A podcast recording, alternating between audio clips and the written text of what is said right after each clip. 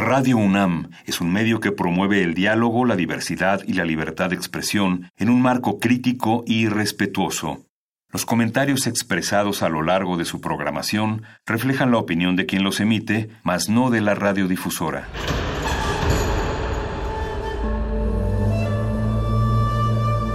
Un templo para la apreciación del ser mediante el sonido. mediante el sonido. Para nosotros. El sol sale durante la noche. Nuestros gritos llevan la mesura del silencio. Y el descontento está lleno de baile y risas. A todo, incluso a nosotros, nos resistimos. La universidad Ustedes y nosotros somos la Resistencia modulada.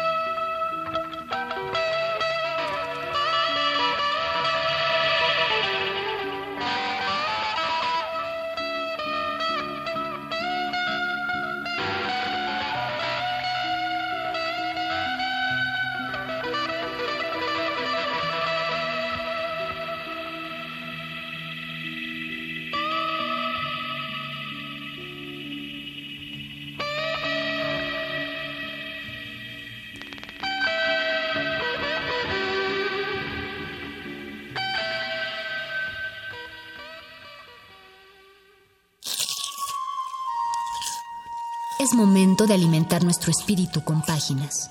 Las letras son la botana del alma.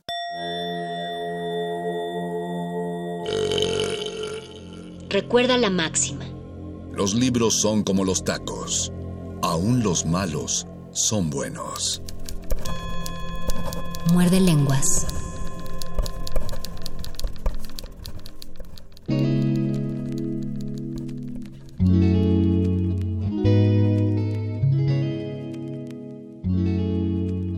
Buenas noches, querida resistencia que sintoniza este muerde lenguas del día 6 de mayo.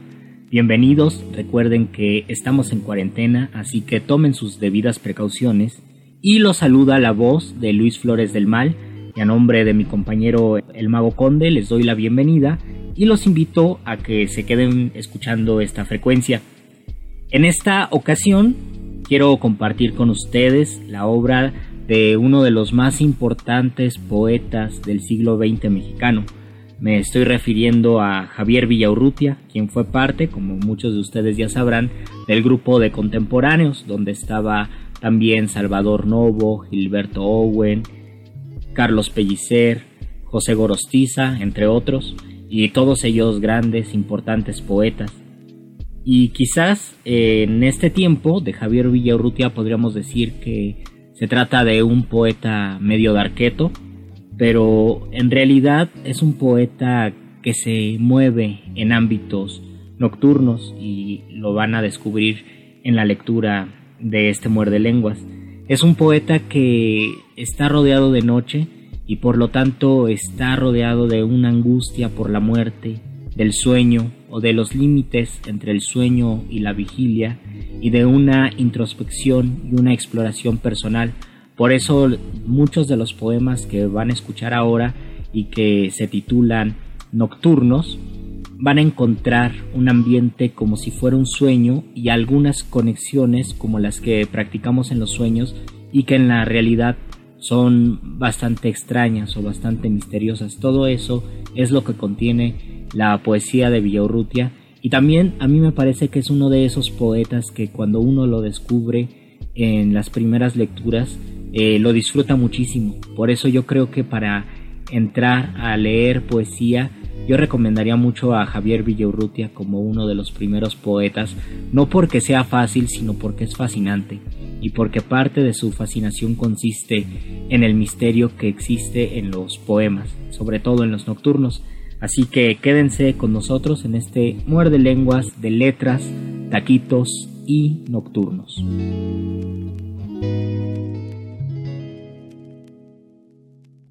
Muerde lenguas. Muerde lenguas.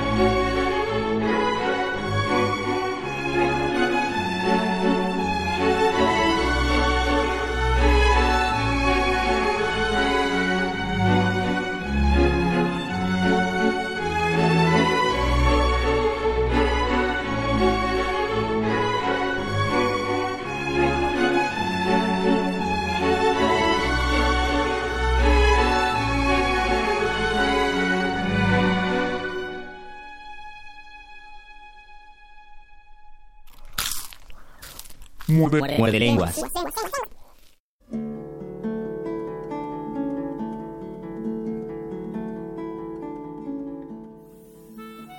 Nocturno. Todo lo que la noche dibuja con su mano de sombra. El placer que revela, el vicio que desnuda. Todo lo que la sombra hace oír con el duro golpe de su silencio. Las voces imprevistas a intervalos enciende. El grito de la sangre, el rumor de unos pasos perdidos. Todo lo que el silencio hace huir de las cosas, el vaho del deseo, el sudor de la tierra, la fragancia sin nombre de la piel.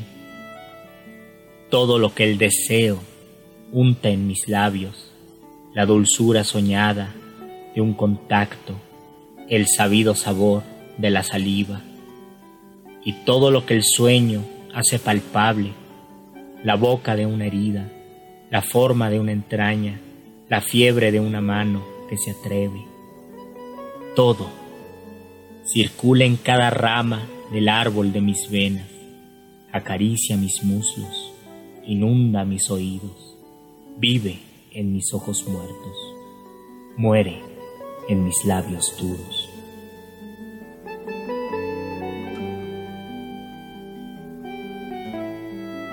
Nocturno miedo. Todo en la noche vive una duda secreta, el silencio y el ruido, el tiempo y el lugar. Inmóviles dormidos o despiertos sonámbulos, nada podemos contra la secreta ansiedad. Y no basta cerrar los ojos en la sombra, ni hundirlos en el sueño para ya no mirar, porque en la dura sombra y en la gruta del sueño la misma luz nocturna nos vuelve a despertar.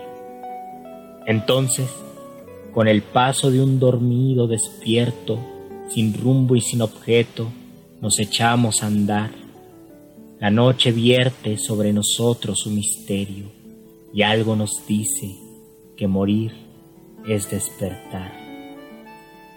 ¿Y quién entre las sombras de una calle desierta, en el muro, lívido espejo de soledad, no se ha visto pasar o venir a su encuentro y no ha sentido miedo, angustia, duda mortal.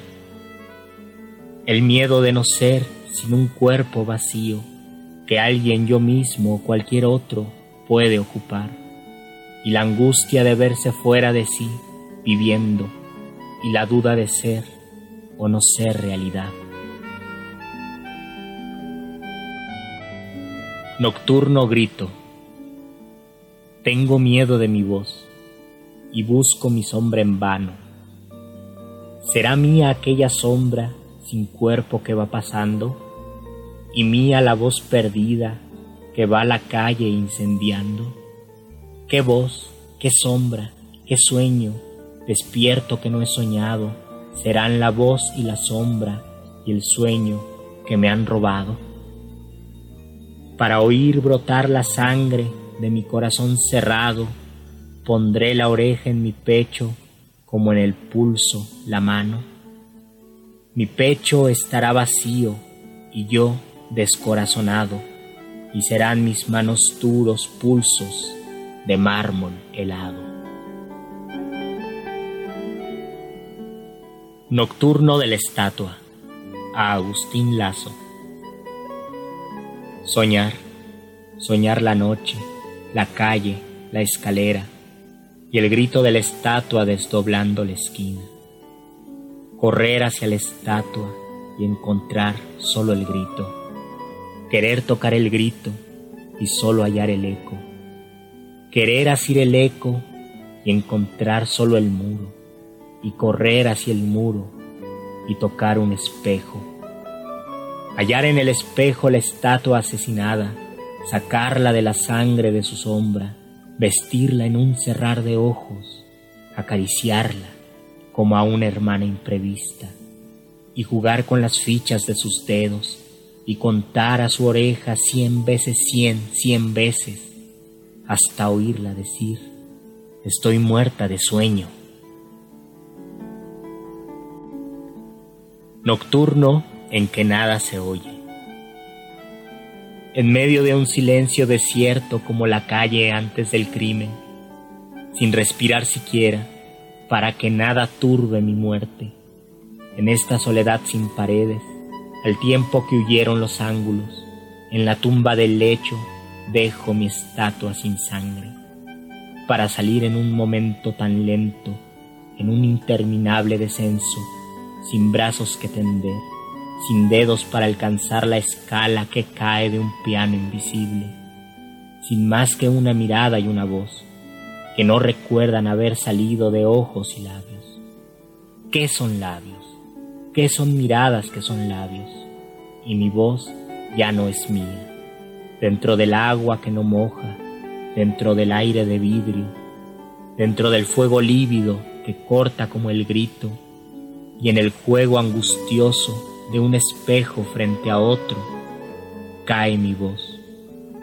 Y mi voz que madura y mi voz que madura, y mi voz que madura, y mi voz quema, dura, como el hielo de vidrio, como el grito de hielo, aquí, en el caracol de la oreja, el latido de un mar en el que no sé nada, en el que no sé nada porque he dejado pies y brazos en la orilla. Siento caer fuera de mí la red de mis nervios, mas huye todo como el pez que se da cuenta. Hasta siento en el pulso de mis sienes muda telegrafía a la que nadie responde, porque el sueño y la muerte nada tienen ya que decirse.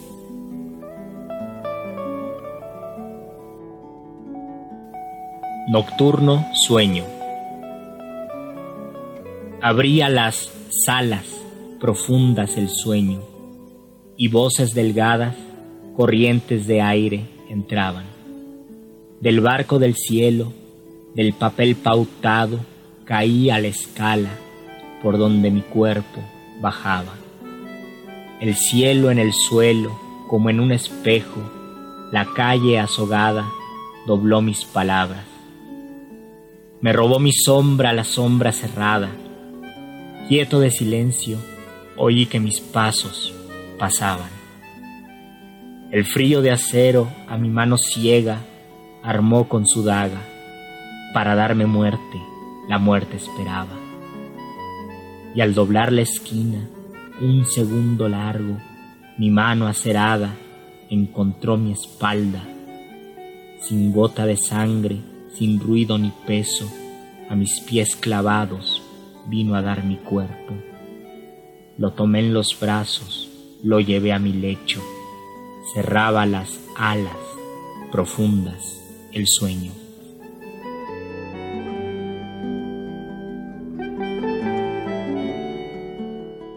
Muere, muere, muere, muere lenguas, muere lenguas.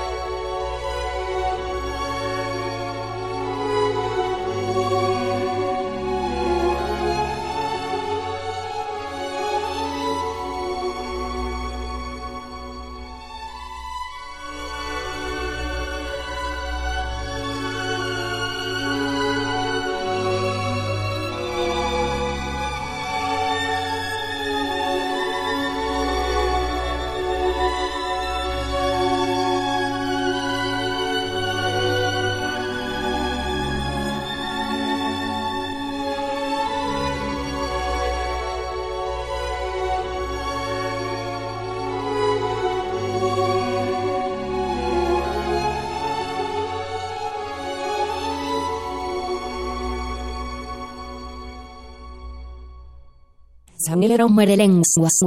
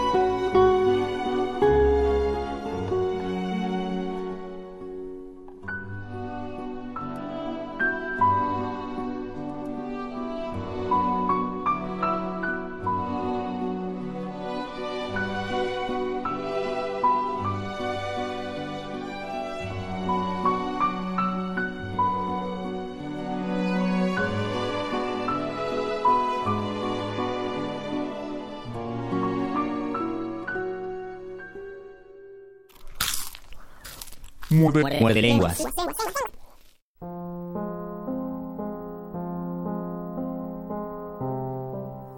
Nocturno preso, prisionero de mi frente, el sueño quiere escapar y fuera de mí probar a todos que es inocente.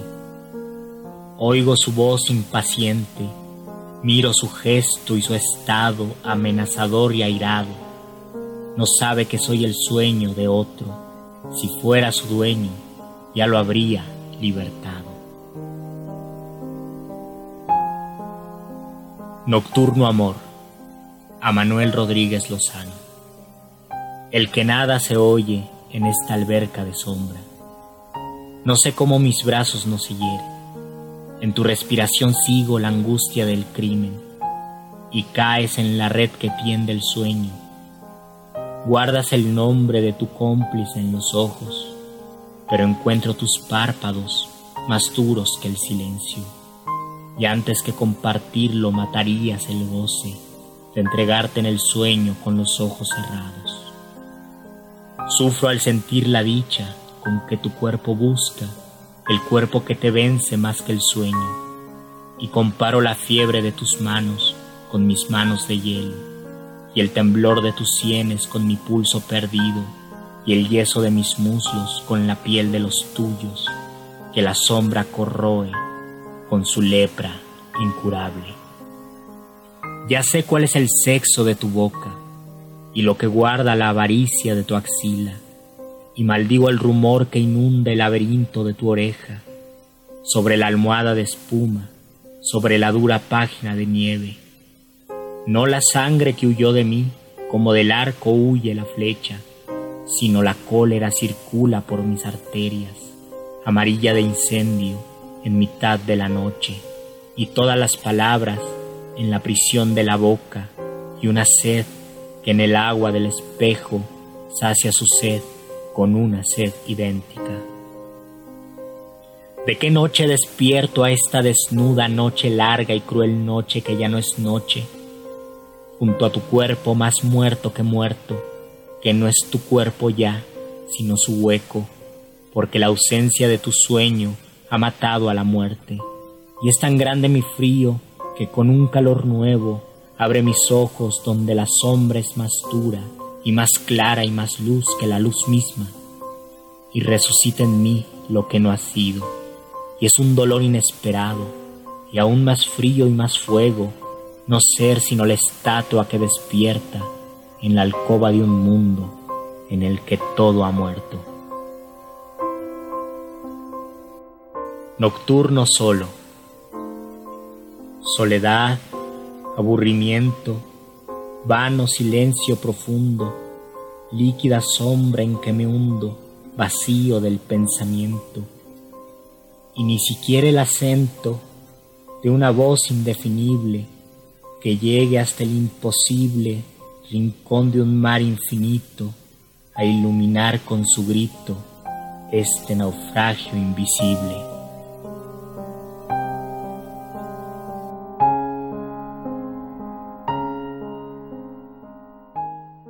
Muere, muere, muere, lenguas, muere lenguas.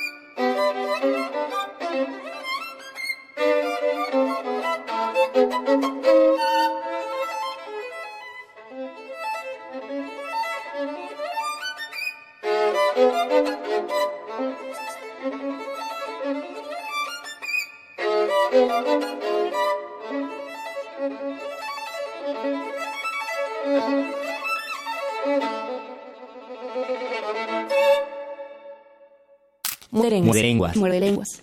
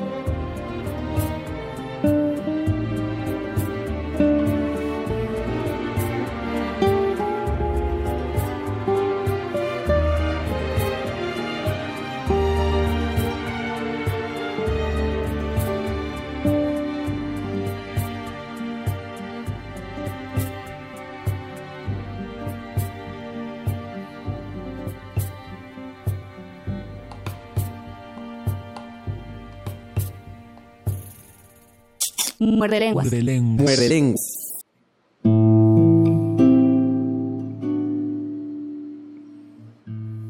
Nocturno eterno.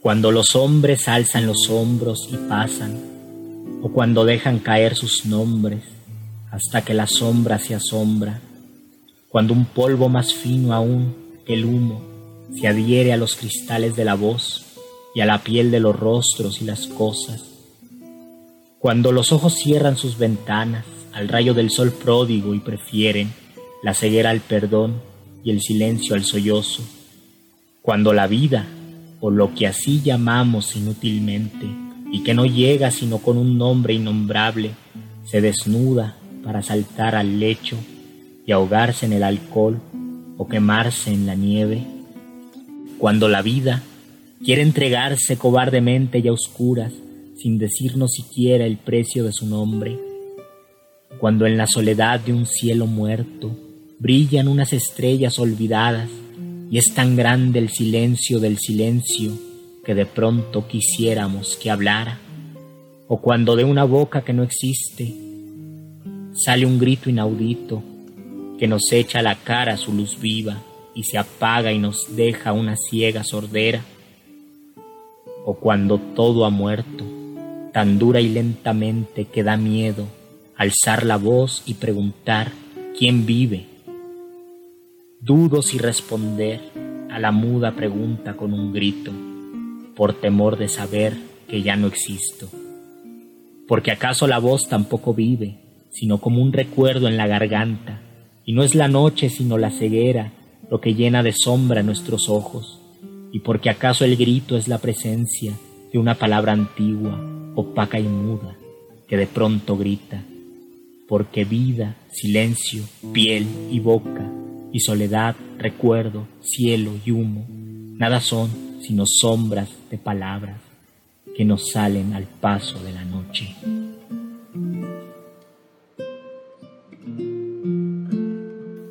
Nocturno muerto. Primero un aire tibio y lento que me ciña, como la venda al brazo enfermo de un enfermo, y que me invada luego como el silencio frío al cuerpo desvalido y muerto de algún muerto. Después un ruido sordo, azul y numeroso, preso en el caracol de mi oreja dormida, y mi voz que se ahogue en ese mar de miedo, cada vez más delgada y más enardecida. ¿Quién me dirá el espacio? ¿Quién me dirá el momento en que se funde el hielo de mi cuerpo y consuma el corazón inmóvil como la llama fría? La tierra hecha impalpable, silencioso silencio, la soledad opaca y la sombra ceniza caerán sobre mis ojos y afrentarán mi frente.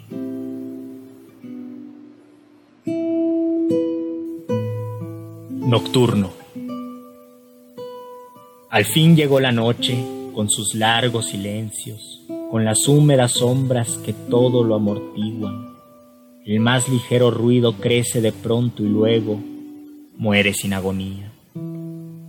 El oído se aguza para ensartar un eco lejano o el rumor de unas voces que dejan al pasar una huella de vocales perdidas. Al fin llegó la noche tendiendo cenicientas alfombras, apagando luces, ventanas últimas, porque el silencio alarga lentas manos de sombra. La sombra es silenciosa, tanto que no sabemos dónde empieza o acaba, ni si empieza o acaba, y es inútil que encienda a mi lado una lámpara. La luz hace más honda la mina del silencio, y por ella desciendo inmóvil de mí mismo al fin llegó la noche a despertar palabras ajenas, desusadas, propias, desvanecidas, tinieblas, corazón, misterio, plenilunio. Al fin llegó la noche, la soledad, la espera, porque la noche es siempre el mar de un sueño antiguo, de un sueño hueco y frío en el que ya no queda del mar sino los restos de un naufragio de olvidos, porque la noche arrastra en su baja marea memorias angustiosas, temores congelados, la sed de algo que trémulos apuramos un día y la amargura de lo que ya no recordamos. Al fin llegó la noche a inundar mis oídos con una silenciosa marea inesperada, a poner en mis ojos unos párpados muertos, a dejar en mis manos un mensaje vacío.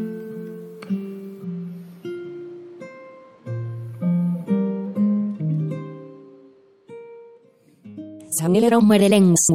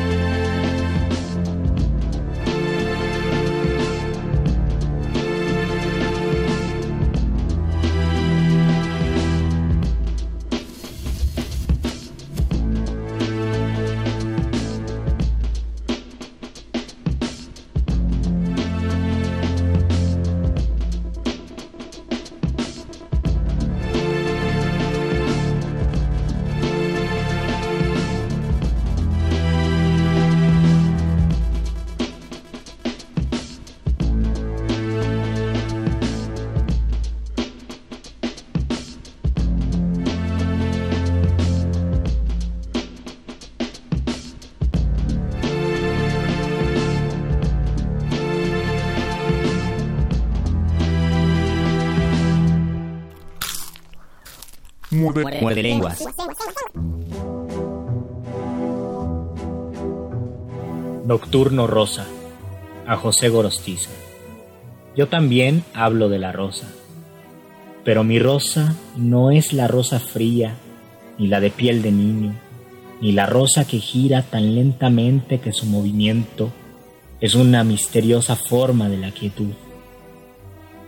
No es la rosa sedienta, ni la sangrante llaga, ni la rosa coronada de espinas, ni la rosa de la resurrección. No es la rosa de pétalos desnudos, ni la rosa encerada, ni la llama de seda, ni tampoco la rosa llamarada. No es la rosa veleta, ni la úlcera secreta, ni la rosa puntual que da la hora, ni la brújula rosa marinera. No, no es la rosa rosa, sino la rosa increada, la sumergida rosa, la nocturna, la rosa inmaterial, la rosa hueca.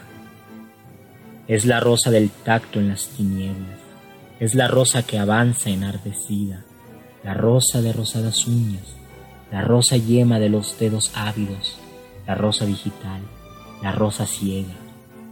Es la rosa moldura del oído, la rosa oreja, la espiral del ruido, la rosa concha siempre abandonada en la más alta espuma de la almohada.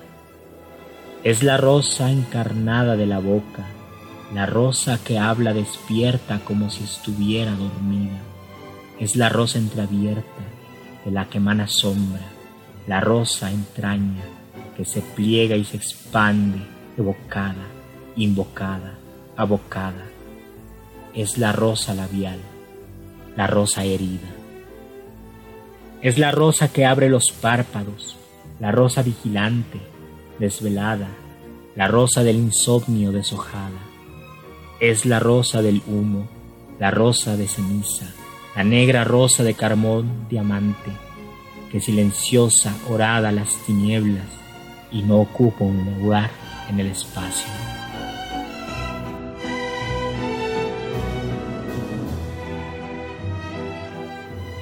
Nocturno mar, a Salvador Novo.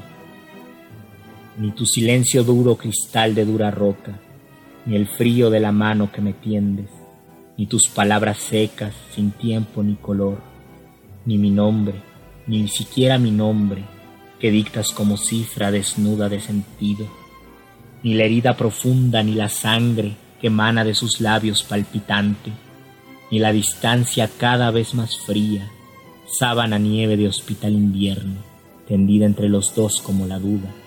Nada, nada podrá ser más amargo que el mar que llevo dentro solo y ciego, el mar antiguo Edipo que me recorre a tientas desde todos los siglos, cuando mi sangre aún no era mi sangre, cuando mi piel crecía en la piel de otro cuerpo, cuando alguien respiraba por mí que aún no nacía. El mar que sube mudo hasta mis labios, el mar que me satura con el mortal veneno que no mata, pues prolonga la vida y duele más que el dolor el mar que hace un trabajo lento y lento, forjando en la caverna de mi pecho el puño airado de mi corazón. Mar sin viento ni cielo, sin olas, desolado, nocturno mar sin espuma en los labios, nocturno mar sin cólera, conforme con lamer las paredes que lo mantienen preso y esclavo que no rompe sus riberas y ciego que no busca la luz que le robaron, y amante que no quiere sino su desamor. Mar que arrastra despojos silenciosos, olvidos olvidados y deseos, sílabas de recuerdos y rencores, ahogados sueños de recién nacidos, perfiles y perfumes mutilados, fibras de luz y náufragos cabellos. Nocturno mar amargo, que circula en estrechos corredores de corales, arterias y raíces y venas y medusas capilares. Mar que teje en la sombra su tejido flotante, con azules agujas ensartadas, con hilos nervios y tensos cordones. Nocturno mar amargo, que humedece mi lengua con su lenta saliva, que hace crecer mis uñas con la fuerza de su marea oscura mi oreja sigue su rumor secreto, oigo crecer sus rocas y sus plantas, que alargan más y más sus labios dedos. Lo llevo en mí como un remordimiento, pecado ajeno y sueño misterioso, y lo arrullo y lo duermo, y lo escondo y lo cuido, y le guardo el secreto.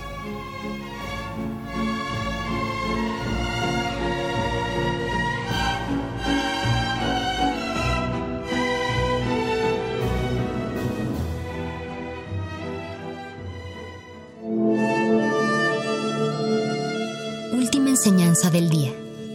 El dinero no compra la felicidad. Pero compra libros y tacos.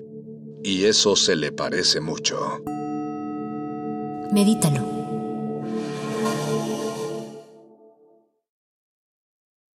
Esta es una retransmisión de Manifiesto. Este programa fue transmitido originalmente el 26 de febrero de 2020. Un individuo puede resistir casi tanto como un colectivo, pero el colectivo no resiste sin los individuos.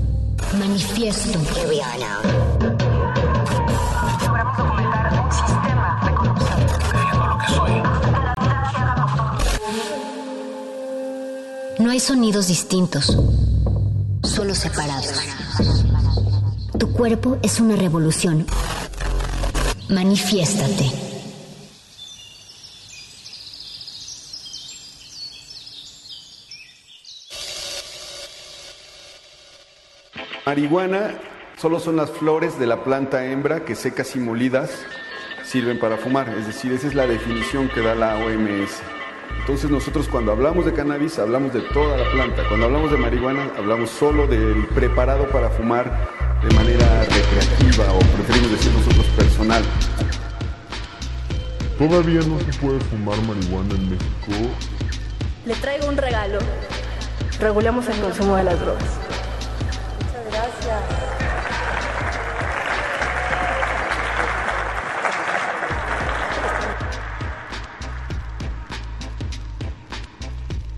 La historia de la prohibición de las drogas en México, incluida la marihuana, ha sido siempre coprotagonista de la de Estados Unidos.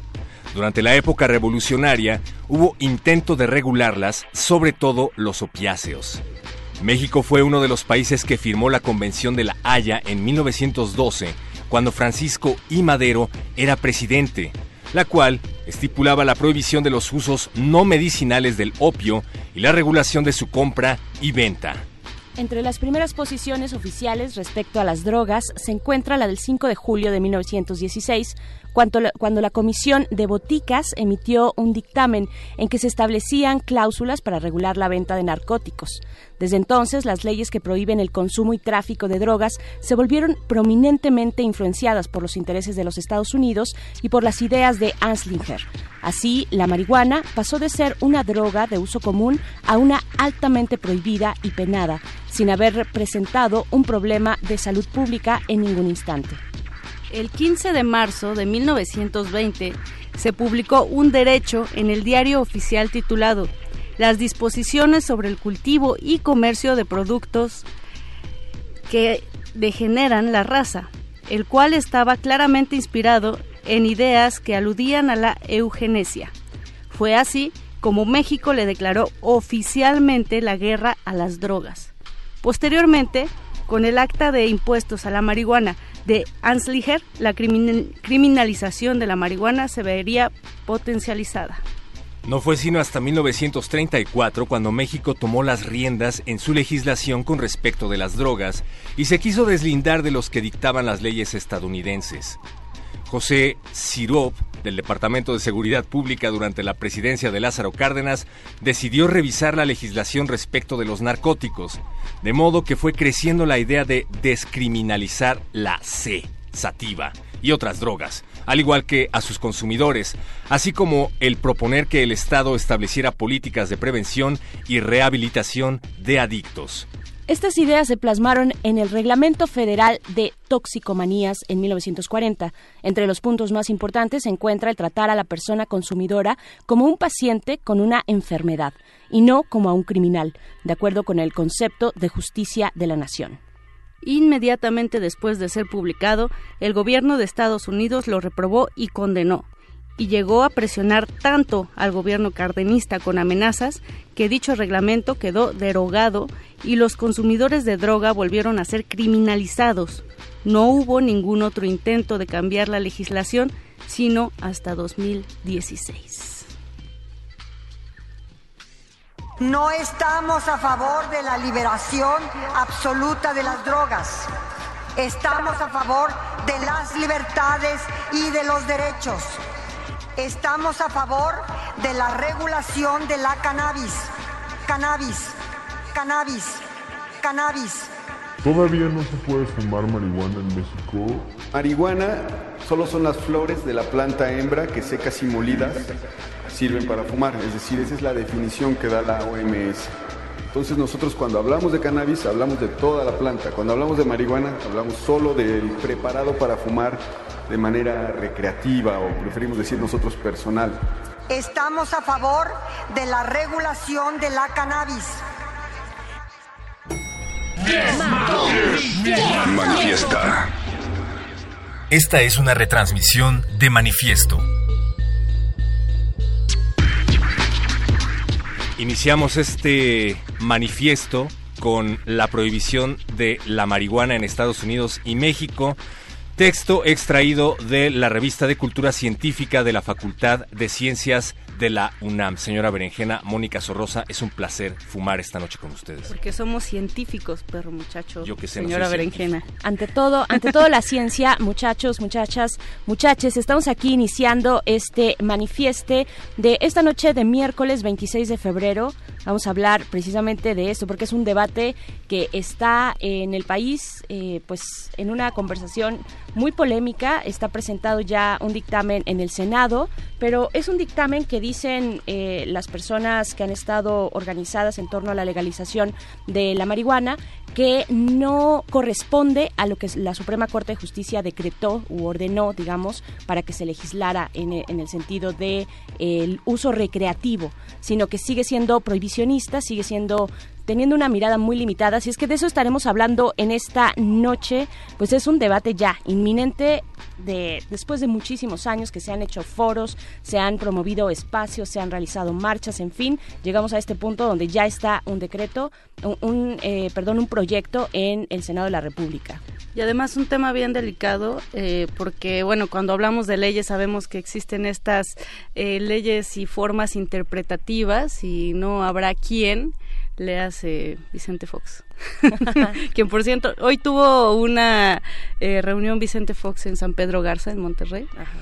eh, acerca de la marihuana, es decir, hay muchos y varios empresarios que ya están poniendo ahí eh, pues La el- maquinaria en sí marcha. la maquinaria ya están este, levantando la mano no entonces habrá que ver bien si se legaliza cómo es que se legaliza y bajo qué términos se legaliza para que pues esto no se vuelva eh, como cualquier otro producto o cualquier otra ley que se aprueba y que terminan beneficiados unos pocos Sí, y no sé hasta qué grado, pero bien podría ser una muy buena fuente de ingresos para, para el país, ¿no? Ya lo, Lo ya es. lo es, ya lo es. Lo es, pero- Me gustaría que fuera legal. Claro, porque hay una parte eh, ahí que, que es, que es un, eh, un ángulo muy violento de todo este mundo de las drogas, ¿no? Es una- un ángulo violento que finalmente ha impactado pues a poblaciones muy desprotegidas de campesinos que han sido cooptados, ¿no? Por eh, eh, la delincuencia organizada, del narcotráfico, en fin. Y, pero yo creo que se le cuelgan muchos milagritos, eh, vamos a decirlo así, a la legalización, ¿no? A la, a la Sí. idea de legalización, que con eso va a llegar la paz, que con eso, eh, pues bueno, se va a ir eh, esta violencia y se va a proteger a, los productores que están cooptados, ¿no? Eh, que, que esto es la posibilidad o la puerta eh, para una economía en torno a la, a la marihuana, al cannabis, en fin. Pero finalmente lo que no finalmente vamos a estar como analizándolo desde distintos ángulos, pero sí lo que mm, ordena la Corte es que se regule, que se legalice en temas específicamente, no de, no de medicina, no de eh, marihuana medicinal ni de otros usos, sino de el uso recreativo, ¿no? El uso lúdico. De eso, de eso está hablando la Corte. Y me parece que muchos de los políticos, en este caso eh, lo que se presentó en el Senado, le han estado dando vueltas a esta cuestión recreativa, eh, un poco también en una visión muy paternalista del Estado, ¿no? Primero, como siempre yo, yo siempre lo pienso un poco comparado con el aborto.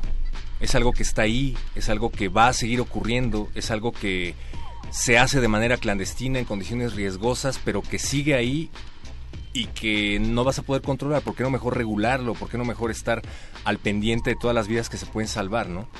Eh, Esa es una. Y por el otro, pues me pregunto qué tanto influyen los grupos de la delincuencia organizada, porque hay que recordar que tenemos a los cárteles más poderosos de la droga en México, en esta decisión, en este estira y afloja o en esta evasiva por parte del gobierno federal, ¿no? Porque hay muchos intereses de por medio. No lo sé. Me gustaría saber la opinión de todos ustedes allá afuera en redes sociales. Así es. Estamos en Twitter como arroba R modulada y en Facebook Resistencia Modulada. Pues díganos qué opinan, eh, qué les preocupa a ustedes eh, cuando se habla de legalización de la marihuana en México. O si no les preocupa también. Si no les preocupa, que, nos ¿qué les divierte? o, o, tal vez es un tema que pensarían alejado, ¿no? A su, a su realidad y que ahorita vamos a ver con nuestro experto eh, pues como cada vez también este eh, negocio del narcotráfico no nada más se queda en droga, ¿no? sino que va abriendo puertas que llegan incluso hasta los alimentos que comemos. Así es, pues bueno, vamos a estar conversando con Jorge Hernández Tinajero, él es politólogo e internacionalista, activista por la regulación del cannabis, los derechos humanos y las políticas de reducción de riesgos y daños, es socio fundador de la Asociación Mexicana de Estudios sobre Cannabis, la AMECA por sus siglas. Y pues bueno, tendremos esa conversación, va a estar muy interesante y sí, sí, sí estaría también muy bueno que ustedes participen, que nos den su opinión. Ahí están las redes sociales, qué opinan al respecto. Esta conversación muy polémica a la cual es como un encuentro ya muy anunciado y, y lo tenemos ya en puerta, ¿no? Que lo piensen mientras consumen una droga legal. Se pueden ir a la tienda de la esquina por una botella de cervecita mientras están pensando las cosas. Eh, una bebida azucarada. Una bebida tremenda y asquerosamente azucarada que tu organismo rechazaría inmediatamente si no fuera por el agua carbonatada y que te va a volver diabético. Una bebida de taurina. Una bebida de taurina que te va a volver hipertenso. O, o la chelita que te va a destruir el hígado. Pero piénsalo, piensa en los riesgos que trae la marihuana para ti y para toda tu familia. vamos a ir con música. Vamos a ir con algo de Colombia. Desde Colombia, no. ¿Nos vamos con eso? Sí, cómo no. Hablando ¿Cómo de no? marihuana, vamos a escuchar es Purple cumpleaños. Haze. No, no, no, no vamos Pero a ya que escuchar estamos eso. en manifiesto, ya que estamos vamos a escucharlo en estilo. Sí, vamos a escuchar algo colombiano, una versión en champeta del clásico tema de Jimi Hendrix, Purple Haze, eh, Niebla Morada, a cargo de los Meridian Brothers. Sí. ¿Alguna vez te has preguntado qué le pasa al cuerpo humano cuando consume marihuana? Esta es una retransmisión de Manifiesto.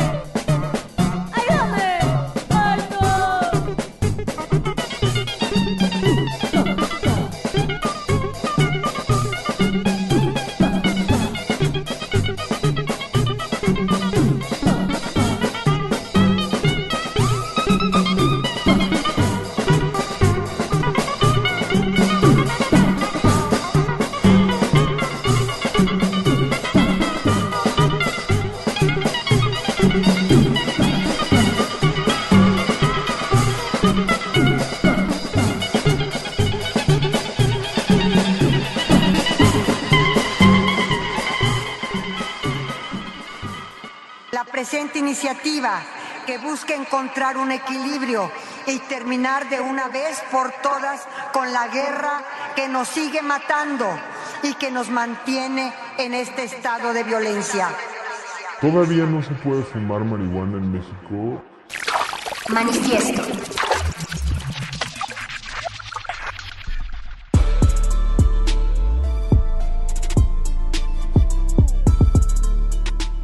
Regresamos, aunque nunca nos fuimos de manifiesta aquí en Resistencia Modulada. Gracias, Oscar Sánchez, por estar en los controles técnicos. Gracias, don Agustín Mulia, por estar en la producción. Y gracias, Alba Martínez, por estar en el departamento de continuidad, producción y demás. Estoy empezando a desvariar porque aquí huele muy raro, señora Berenjena, Mónica Sorrosa. Pero muchacho, ¿cómo estás? Te estás Estamos aquí de convirtiendo en un borrego, Sí. perro muchacho. Oigan, pues ya, ya estamos con nuestro invitado en esta noche. Eh, él es Jorge Hernández Tinajero, politólogo internacionalista. Eh, lo decíamos hace un momento, es socio fundador de la Asociación Mexicana de Estudios sobre Cannabis, la AMECA, y también activista por la regulación de- del cannabis, los derechos humanos y las políticas de reducción de riesgos y daños. Jorge Hernández Tinajero, ¿cómo estás? Gracias por estar aquí esta noche. Hola, ¿qué tal? Gracias. Muy buenas noches. Buenas noches. Un gusto. Gracias por la invitación. No, pues al contrario, es muy eh, importante hablar en este momento, volver al tema de una conversación eh, que ha causado, bueno, que, que, que ha- se, se han volcado todo, ti- todo tipo de esfuerzos por parte de los activistas eh, para exigir al gobierno lo que tiene que hacer. Finalmente no solamente las personas organizadas, sino también hay por parte de la Corte, eh, pues hay un ¿Cómo, ¿Cómo decirlo? Pues hay una orden hacia eh, Un el mandato. Senado, un mandato eh, hacia el Senado, dirigido al Senado, y estamos llegando en ese punto, a, a ese momento, con un decreto, con un, eh, con un proyecto por parte del Senado que no necesariamente refleja eh, lo que mandata la Corte, ¿no? ¿Cómo está esa situación? Eh, sí, no solamente no mandata lo que la Corte establece, que es cambiar una serie de artículos de la Ley General de Salud que son, fueron declarados inconstitucionales, eh, sino que lo más preocupante ahora es que con el señor presidente no solamente están intentando, o sea, no, han querido hablar de esos derechos, que son derechos reconocidos por la Corte, eh, sino que abiertamente estamos viendo una campaña eh, agresiva en contra de los usuarios, eh, basada en el estigma, en la mentira. Eh, el presidente hoy dijo que el 60% de la gente que es asesinada en el país es porque consume drogas. Eh, o sea, casi casi les dijo, los matan por marihuanos. Sí, o que digamos en términos de género es la violaron porque traía minifalda, pues Sí. este eh, lo cual pues digamos eh, revela que estamos ya no ante una resistencia digamos a- para reconocer derechos y ponerlos en práctica y garantizarlos por parte del Estado, sino un abierto ataque a ellos, ¿no? Yo ya lo veo así. A mí me parece que eh, además es algo que concierne más allá del, del cannabis, es algo que concierne a toda nuestra sociedad, es decir, un poder ejecutivo que ignora por completo a la Suprema Corte de Justicia de la Nación, eh, que ordena prácticamente a sus eh, eh, correligionarios en el legislativo no abordar ese asunto. Entonces estamos ante el desacato prácticamente de dos poderes ante un tercer poder que lo único que hizo fue reconocer este derechos de las personas. Y a mí me parece gravísimo eso gravísimo. Realmente es un día muy triste estamos muy enojados Eh, no teníamos muchas esperanzas habíamos yo había visto mucha demagogia dentro de la política relación al cannabis y a las drogas este pero francamente están superando mis expectativas más pesimistas. ¿Qué es lo que ordena, para, para entender todo este contexto y el punto en el que llegamos al día de hoy eh, con el debate legislativo, bueno, con el proyecto legislativo, qué es lo que ordenó la Corte, hace cuánto y había una prórroga, ¿no? Que, que se fue alargando. Sí, bueno, durante varios años este, estuvimos realizando una serie de litigio estratégico eh, para eh, descriminalizar el uso del cannabis, básicamente. ¿no? Fueron personas que interpusieron eh, un recurso ante la COFEPRIS este, con el fin de cultivar eh, la planta para ellos mismos. Porque dijeron tenemos derecho al uso del cannabis como adultos mientras no afectemos a terceros. Eh, y, pero no queremos contribuir al crimen organizado y comprarlo en el mercado ilegal. Entonces queremos cultivar sin fines de comercio. La Corte, después de cinco sentencias consecutivas en cinco demandas similares, eh, dio la razón a, los quejosos y estableció que el, consumo de cannabis este, pues forma parte está amparado por el Estado mexicano bajo los derechos a la autonomía personal y al libre desarrollo de la personalidad. En sus sentencias, que son muy interesantes, eh, lo que dicen es que eh, una vía para acceder al consumo en esos límites es el cultivo privado sin fines de comercio. Entonces lo que mandata la Corte a, declara inconstitucional los artículos de la Ley General de Salud que, invaden este derecho privado, estos derechos privados, y eh, propone este tipo de cultivo como una forma de hacer ejercible ese derecho. El tema es que este se ha negado justamente a abordar ese tema. El presidente jamás ha mencionado los derechos de los usuarios. Al contrario, ha dicho que lo que conviene hacer es estigmatizarlos, así, con todas sus palabras.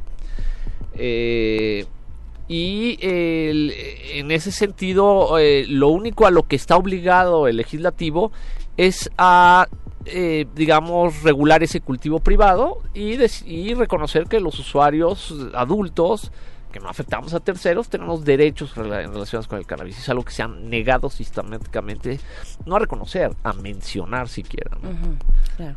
¿Por qué, estamos hablando del Ejecutivo en esto? Eh, Exacto, eso no debería de importar, porque en el fondo es un mandato de la Suprema Corte al Legislativo. Sin embargo, para todos sabidos que en este país el peso del Ejecutivo es muy grande, eh, y en la última semana y media el presidente ha declarado varias veces que sobre el cannabis solo va a su gobierno solo va a permitir el cannabis medicinal, que por cierto ya es legal.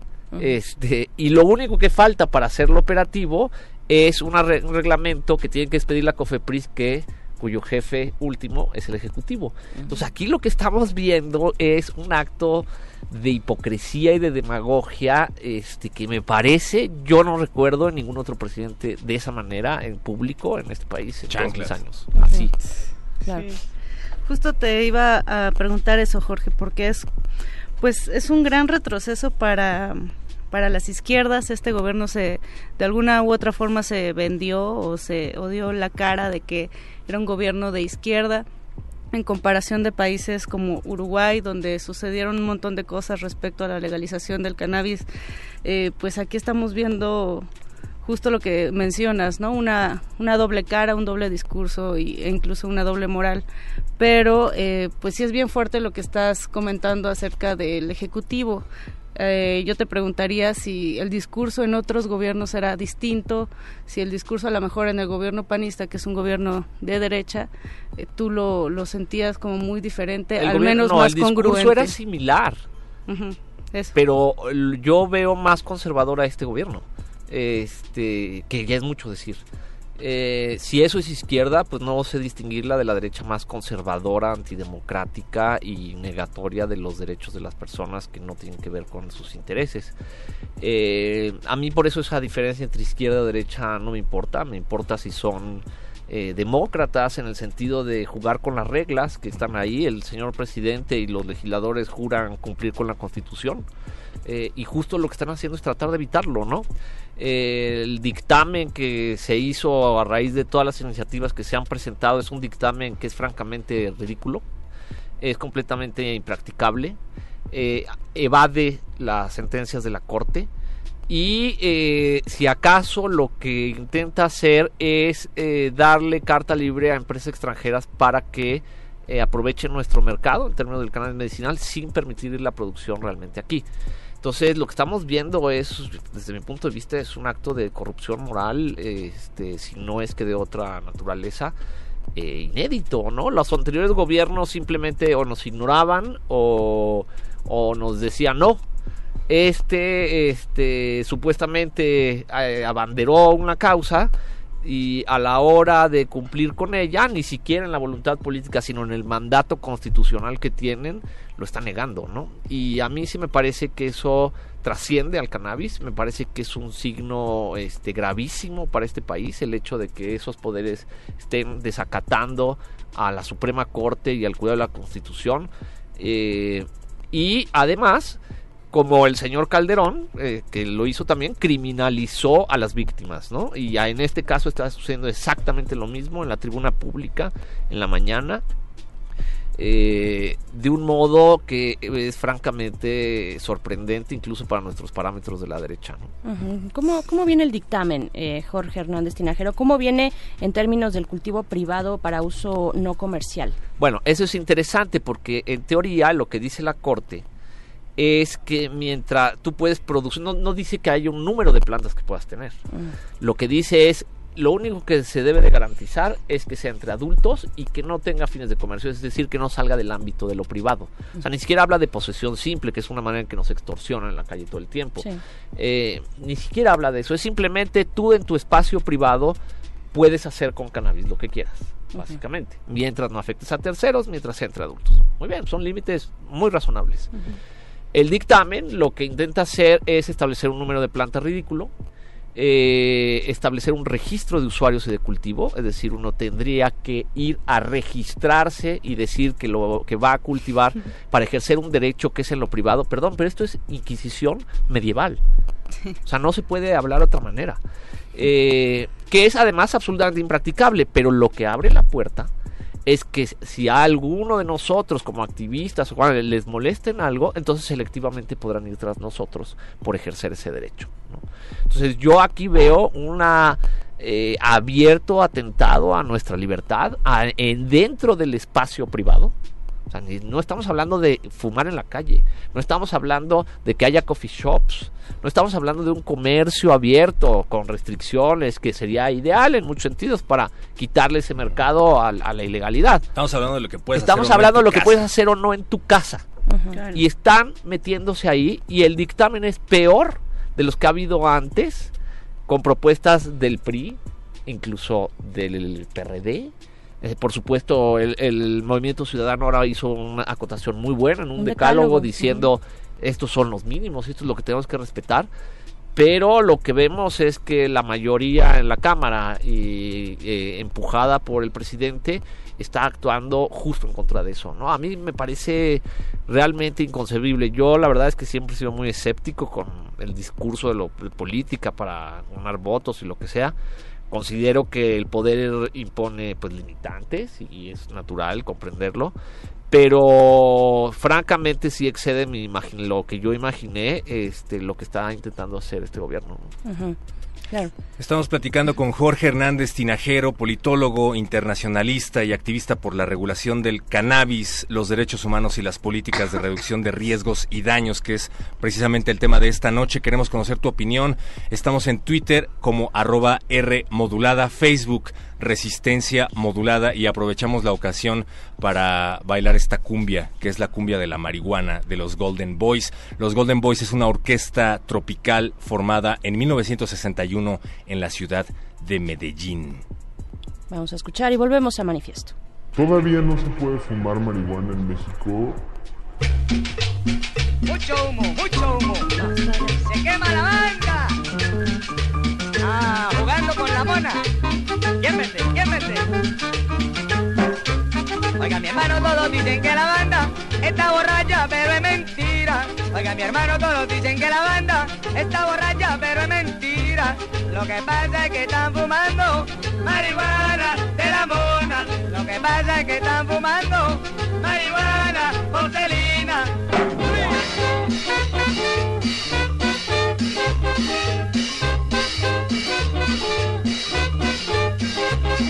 Mi hermano, todos dicen que la banda está borracha, pero es mentira. Oiga, mi hermano, todos dicen que la banda está borracha, pero es mentira. Lo que pasa es que están fumando marihuana de la mona. Lo que pasa es que están fumando marihuana con salina.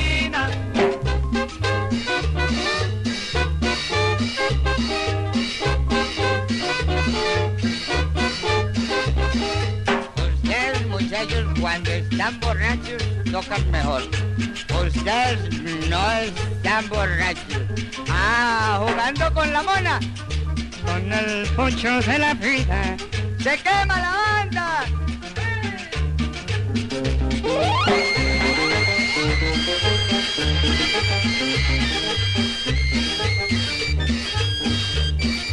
Ay, con el pocho de la vida.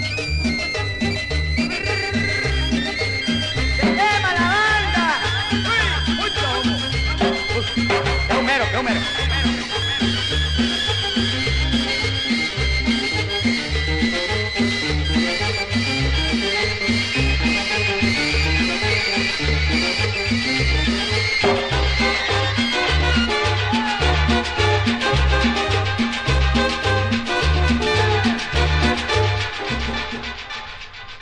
Marihuana solo son las flores de la planta hembra que secas y molidas sirven para fumar. Es decir, esa es la definición que da la OMS.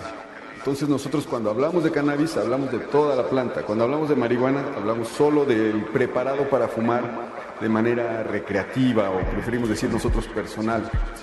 Todavía no se puede fumar marihuana en México. Mari- mari- mari- marihuana en México. ¿Alguna vez te has preguntado qué le pasa al cuerpo humano cuando consume marihuana?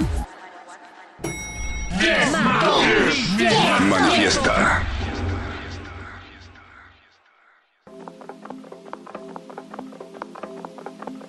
Esta es una retransmisión de Manifiesto. Ya estamos de vuelta en manifiesto después de este corte musical. Seguimos en la conversación sobre el cannabis y lo que ocurre en nuestro país, que ya está eh, pues en el Senado esta discusión después de eh, que la Suprema Corte de Justicia pues ordenara ordenara las modificaciones pertinentes para dar viabilidad al uso a, cualquier uso a, a cualquier propósito, el uso de la marihuana bajo cualquier propósito. Pues bueno, estamos conversando y seguimos aquí con Jorge Hernández Tinajero. Eh, Jorge, eh, hay en el discurso desde hace mucho tiempo, por lo menos desde que tenemos esta etapa de violencia en nuestro país por la supuesta guerra contra el narcotráfico, eh, ahí existe la idea de que con la legalización se básicamente va a cambiar el panorama, se va a revertir el panorama de la violencia y que con eso vamos a llegar a la paz. Incluso ahora que mencionabas este decálogo de Movimiento Ciudadano, eh, si, si, si, si no estoy equivo- equivocada, se, se llama precisamente regulación para la paz. Eh, lo Sí, hay un así. movimiento que habla de regulación por la paz. A mí me parece que es un enfoque equivocado. Es decir, uno... eh, es evidente que los mercados ilegales generan intereses este, y dinero ilegal, muchos intereses que son capaces de ejercer violencia y que la prohibición de las drogas en general, y se reconoce en todos los ámbitos, pues lo que ha generado son mafias transnacionales gigantes capaces de ejercer violencia, de desestabilizar estados, de atacar a las democracias, algo que le ha sucedido a nuestro país.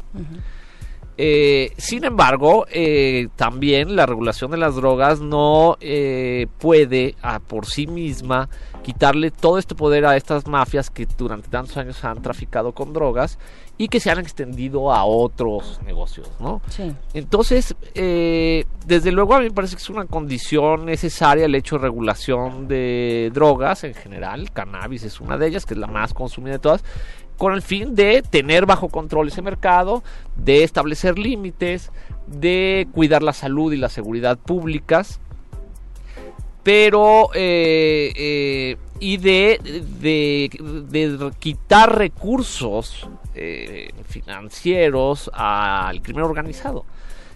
Pero es un error, me parece, fincar la responsabilidad de eso en la regulación de la cannabis. O sea, me parece un despropósito, de hecho, ¿no? O sea, nosotros no, no estamos, eh, por supuesto, estamos a, a favor de que este país se pacifique, desde luego. Y justo lo que queremos hacer es que los usuarios de cannabis queremos ser parte de la solución o del problema. Y ahí está la vía. Si no queremos un mercado abierto, no, no por el momento, cumplamos primero con lo primero. O sea, nada más sáquenos de ser delincuentes, porque no lo somos, estamos ejerciendo un derecho. Y es interesante porque la gente a veces no se da cuenta, pero el hecho de que los usuarios seamos considerados primero como delincuentes que como sujetos de derechos y como somos más vulnerables y- e inofensivos, hace que la policía nos busque específicamente para extorsionarnos, para llenar cifras y deja intactas las redes criminales atrás, es decir, no se mete con quienes sí son peligrosos y eh, justifica su acción de autoridad policíaca deteniendo generalmente detenciones arbitrarias, ilegales, extorsionando usuarios y en caso que se no se dejen consignándolos por mera posesión. La inmensa mayoría de la gente que ha entrado en proceso, no digo que llegue a la cárcel, está por posesión simple, es decir, que es una condición necesaria para consumir. Entonces, es, eh, es increíble la cantidad de recursos de seguridad que se desperdician persiguiendo a sujetos de derecho que lo único que hacen es ejercer ese derecho, está bien, cuando afectamos a los demás debe haber una sanción, el consumo en vía pública debe ser regulado, como es regulado el tabaco, por supuesto no se puede beber alcohol en la calle y es una sanción administrativa. El problema es que cuando nosotros nos detienen fumando en la calle, esa sanción administrativa se convierte en delito por la pura posesión. Y entonces entramos, o sea, gastos del recurso del proceso judicial, de seguridad, o sea, toda la seguridad, el, el único eh, ejercicio de las fuerzas de seguridad que es efectivo es en contra de los usuarios porque somos los que eh, no somos este, peligrosos. Entonces aquí hay una equivocadísima política pública y es increíble que esta dimensión social en un gobierno que se dice de izquierda, lo primero que tendría que ver es cómo descriminalizar a esa sociedad de modo tal que enfoque sus esfuerzos en aquellos que son violentos, peligrosos, que roban. Tenemos un problema gravísimo de eso y entonces, pero desperdiciamos recursos con el otro. Y eso ni siquiera está en las sentencias de la corte. Entonces, y el, dictamen, la regulación de la cannabis no habla de que la posesión deje de ser delito. O sea, no toca ninguno de los nodos centrales que hacen que el problema de la cannabis sea un problema básicamente de prejuicio y de percepción. Este, son igualmente prejuiciosos esos legisladores, eh, son completamente antidemocráticos. A mí me parece que en términos de la correlación del Estado entre las, los poderes son completamente omisos e irresponsables y los que pagamos, los que pagan el pato son los ciudadanos y no solo los usuarios de cannabis. Entonces, a mí sí me parece que estos últimos días han revelado eh, una situación mucho más grave sobre cómo este gobierno está enfrentando un tema que nos importa a todos y no solo a los usuarios, ¿no? Y esa es la muestra, ¿no? Eh, yo me parece que en el caso de las mujeres ha sucedido lo mismo, es decir, de voltear hacia otro lado, de decir, este, están manipuladas, eh, es exactamente lo mismo. Entonces, yo ya veo aquí un patrón que me parece que debe preocupar a toda la sociedad, no solo a nosotros como usuarios. ¿Hay algo que nos indique que los jóvenes son, eh, digamos, más, eh, eh, están en, mayor número considerados en esta persecución policial para llenar las Sí, por supuesto, siempre entre más joven, más vulnerable, dependiendo también de tu aspecto, de tu nivel socioeconómico, es más fácil este, extorsionar a unos que a otros. Eh, pero eh, y, por supuesto eh, la policía se aprovecha de eso constantemente. Nosotros por ejemplo hemos ido dos veces con la señora Claudia Sheinbaum a decirle miren mientras no cambie la ley lo que podrían hacer como ejecutivos es decirle a sus ministerios públicos y a sus policías no me traigan usuarios. Mientras no haya indicios de comercio de tráfico eso no me importan eso. O sea prioridad cero Sí, o sea, dejémoslo pasar. ¿Qué es, por ejemplo, lo que hace Holanda? En Holanda pasa eso, que eh, sigue el consumo está prohibido, todo está prohibido, pero es una prioridad cero porque entienden que ahí no hay ninguna afectación.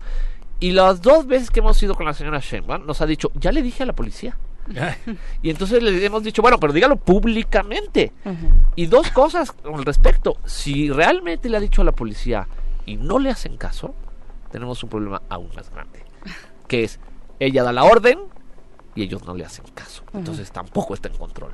O sea, a mí me parece que sí eh, han, las autoridades, nuestras autoridades actuales han subestimado el problema que tienen enfrente, han subestimado los derechos de los a los que eh, que la corte nos ha reconocido y yo creo que han subestimado la inteligencia general de la sociedad con respecto a este tema. O sea, este es este es un momento crítico y en el que no veo de ellos ninguna voluntad política de corregir, de reconocer que tenemos derechos, que somos personas como todos, y, y, menos aún, ahora más grave, de acusarnos de ser este de que los la gente que, es- que es asesinada pues resulta que andaba en malos pasos consumiendo drogas no o sea no hay realmente no veo una forma más terrible de abordar el problema, más discriminatoria, más antidemocrática y potencialmente mucho más riesgosa para nosotros como usuarios, porque el presidente en redes, todo eso, tiene una legión de seguidores que lo único que hacen es insultar. Este, a nosotros nos han insultado por todos lados por el mero hecho de, de defender ese derecho, ¿no? Y, y a mí sí me parece que ese odio que está, digamos, siendo incentivado desde el poder, es una de las cosas más peligrosas y más riesgosas con las que nos estamos topando actualmente. Y también queda claro que están rebasados, ¿no? Desde hace mucho tiempo se ha, se ha visto que está rebasado el Estado por el narcotráfico, por las organizaciones de narcotraficantes. Y además de que no saben o no les interesa o no están conscientes de cómo manejar el asunto, también me imagino que hay muchos más intereses de por medio, ¿no? Que pueden ir desde los cárteles de la droga hasta la DEA y, Washington. ¿No será también por ahí que están amordazados? Estoy muy de acuerdo. Este, el Estado ha estado rebasado, dejó crecer un problema inmenso. Este gobierno no tiene por qué ser distinto en eso, pero sí podría ser más inteligente en tomar medidas que no implican guerra, que implican reconocer derechos, que implican decir la gente en lo privado tiene derecho a hacer lo que quiera mientras no afecte a terceros, mientras no haya menores, eso es lo que vamos a cuidar, que no haya un comercio ilegal. Eh, ¿Se me explicó? O sea, no, no cuesta tanto trabajo eso, la verdad. Pero lo que revela es más bien un prejuicio ideológico eh, y desde mi punto de vista absolutamente inmoral en términos de, de qué es la justicia, eh, cuáles son los derechos de las personas, cómo se debe de respetar las elecciones de los otros. Es decir, nosotros que llevamos 20 años regresando a la marcha de la marihuana, nunca hemos bloqueado una calle, eh, recogemos nuestra basura, eh, tenemos carteles que dicen estamos puestos para pagar impuestos. O sea, es, es una demanda lo más ciudadana, lo más respetable y respetuosa de los demás posible. Y miren lo que obtenemos ahora, ¿no? El desprecio, estigma y criminalización, ¿no?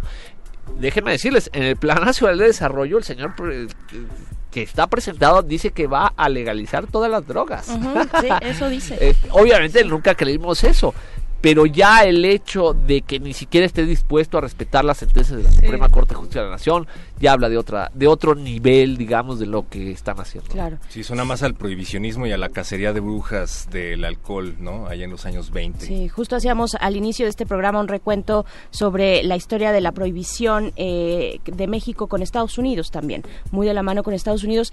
Y, y eso mm, yo creo que sería bueno también hacia una pregunta final, eh, Jorge Hernández Tinajero, eh, pensar hacia dónde tendría que estar viendo México, cuáles son los referentes, eh, qué está ocurriendo en otros países. Digo, si bien es un día eh, muy complicado para esta situación que, que venimos arrastrando desde hace tanto tiempo, eh, hay, hay ejemplos de otros países que han hecho que han hecho algo, ¿no?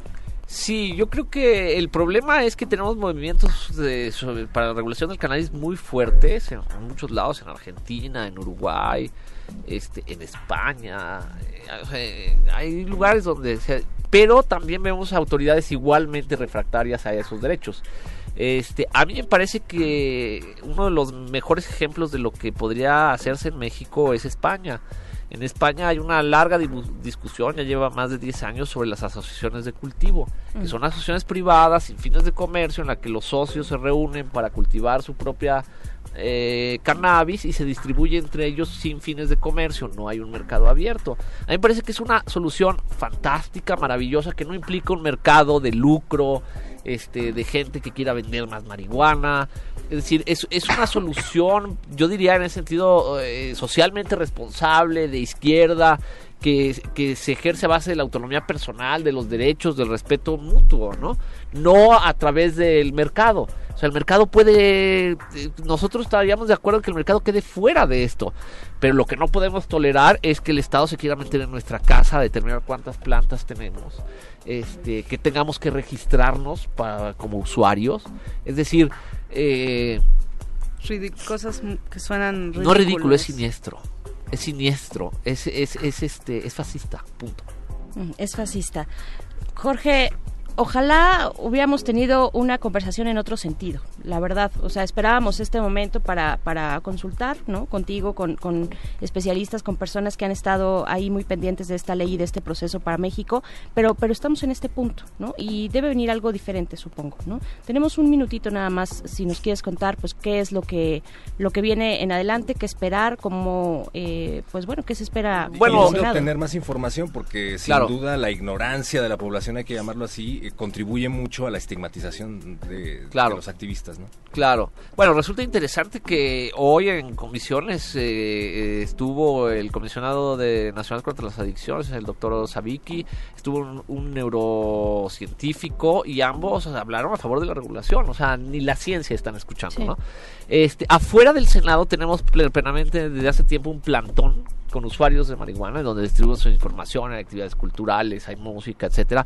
Invitamos a la gente a que acuda ahí, ahí puede informarse varias cosas. Este, tenemos medios de comunicación, la dosis.org, Mm. que también es una revista que editamos, eh, se llama la revista de la comunidad eh, psicoactiva de México. Eh, está el movimiento por la- eh, el canábico mexicano, eh, está la revista Cáñamo. tenemos varios puntos, somos varios activistas. eh, mi Twitter se- es arroba el calamar, el, que quiera seguirme ahí y preguntar cosas con gusto, mientras sea de manera respetuosa, yo siempre respondo, jamás insulto a nadie. eh, pero eh, me parece que sí, que tenemos que encontrar, la sociedad tiene que encontrar, eh, por lo menos conocer puntos de vista diferentes a lo que está proponiendo el gobierno, eh, las fuerzas políticas, porque de esto no se salva tampoco el PRI el PAN, ¿no? el, el que eh, el que se ha visto la verdad mucho mejor es el movimiento ciudadano, debo reconocerlo, eh, pero no hay muchos más canales. En general la desinformación y empujar la desinformación es una política que ha sido de Estado y que por lo visto está siendo reforzada en este gobierno.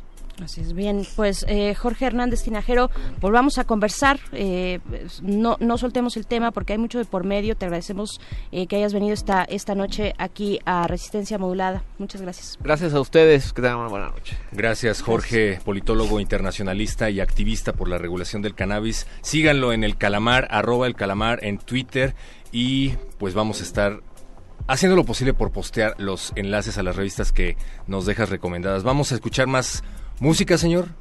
Vamos a escuchar más música, Cumbia de la Marihuana de Dila, un artista alemán con trayectoria desde el 2001 y cuyo trabajo está caracterizado por sonidos latinoamericanos, entre ellos la cumbia, para fusionarlos con otros como el global bass. La presente iniciativa que busca encontrar un equilibrio y terminar de una vez por todas con la guerra que nos sigue matando y que nos mantiene en este estado de violencia. Estamos a favor de la regulación de la cannabis. Cannabis. Y bien amigos, ahora para ustedes algo de onda.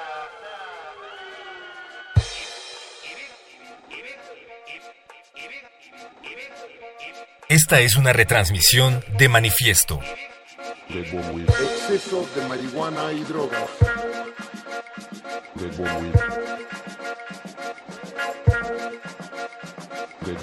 Exceso de marihuana y drogas. Drogas, drogas, drogas, drogas, drogas, drogas, drogas, drogas. drogas.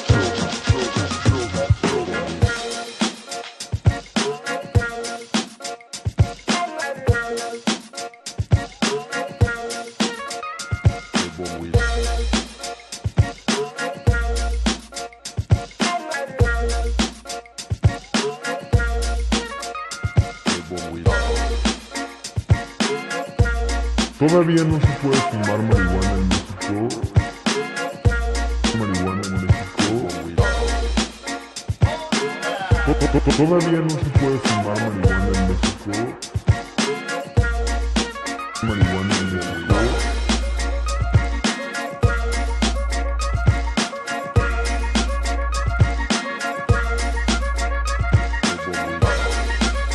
To- to- to- Todavía no se puede fumar marihuana lot of money one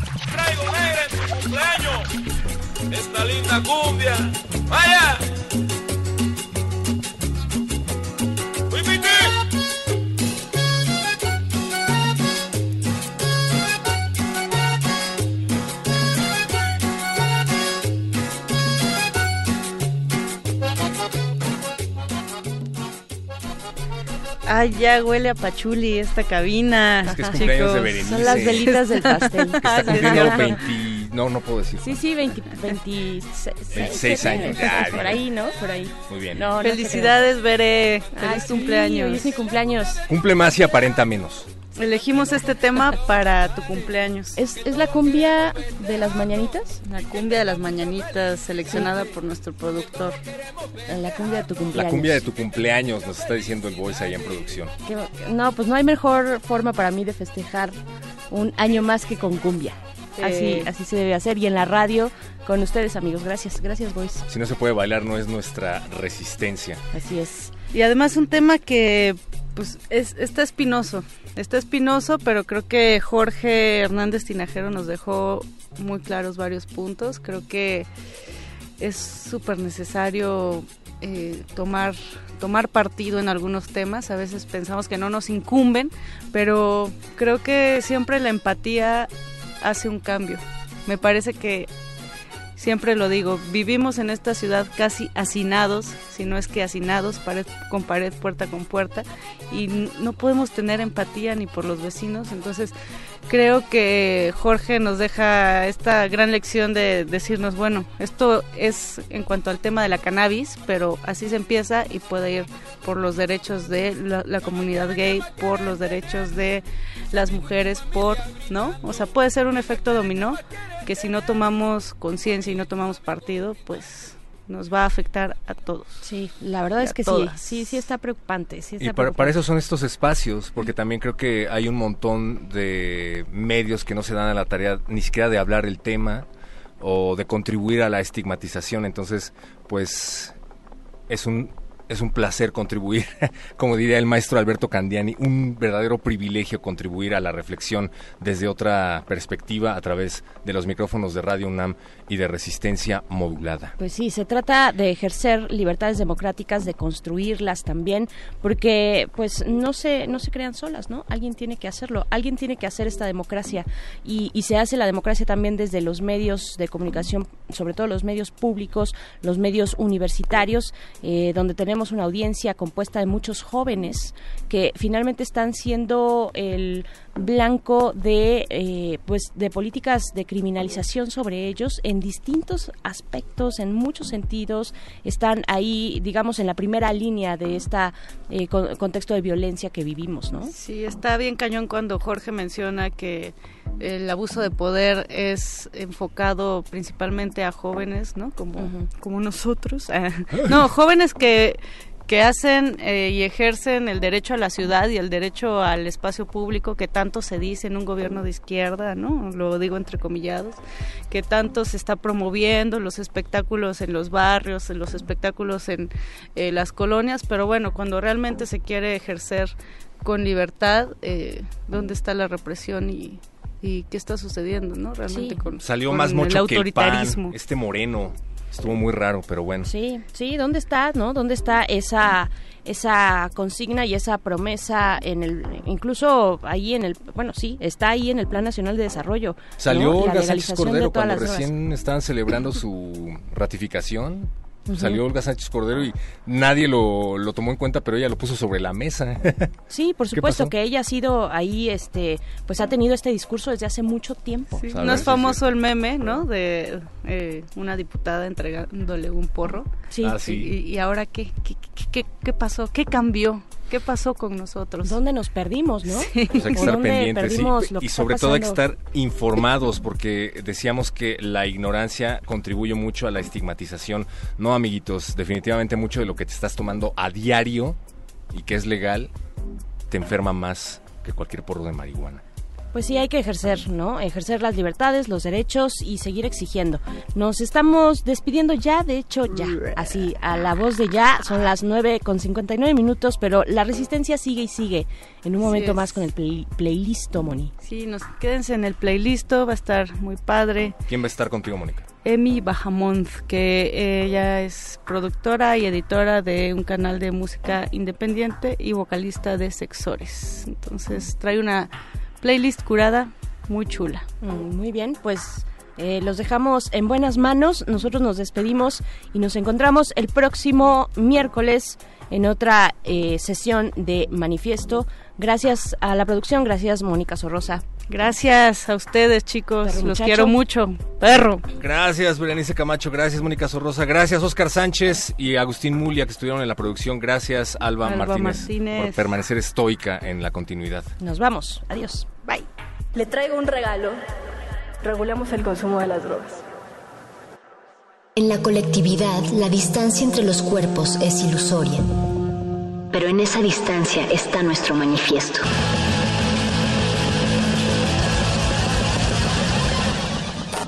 Manifiesto.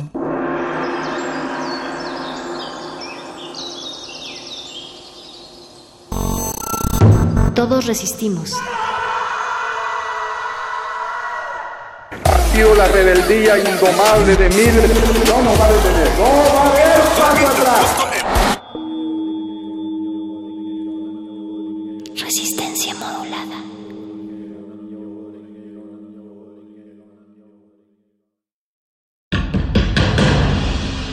Como dijo el sabio Playlist Zoo, el viaje de las mil canciones empieza siempre con la primera reproducción.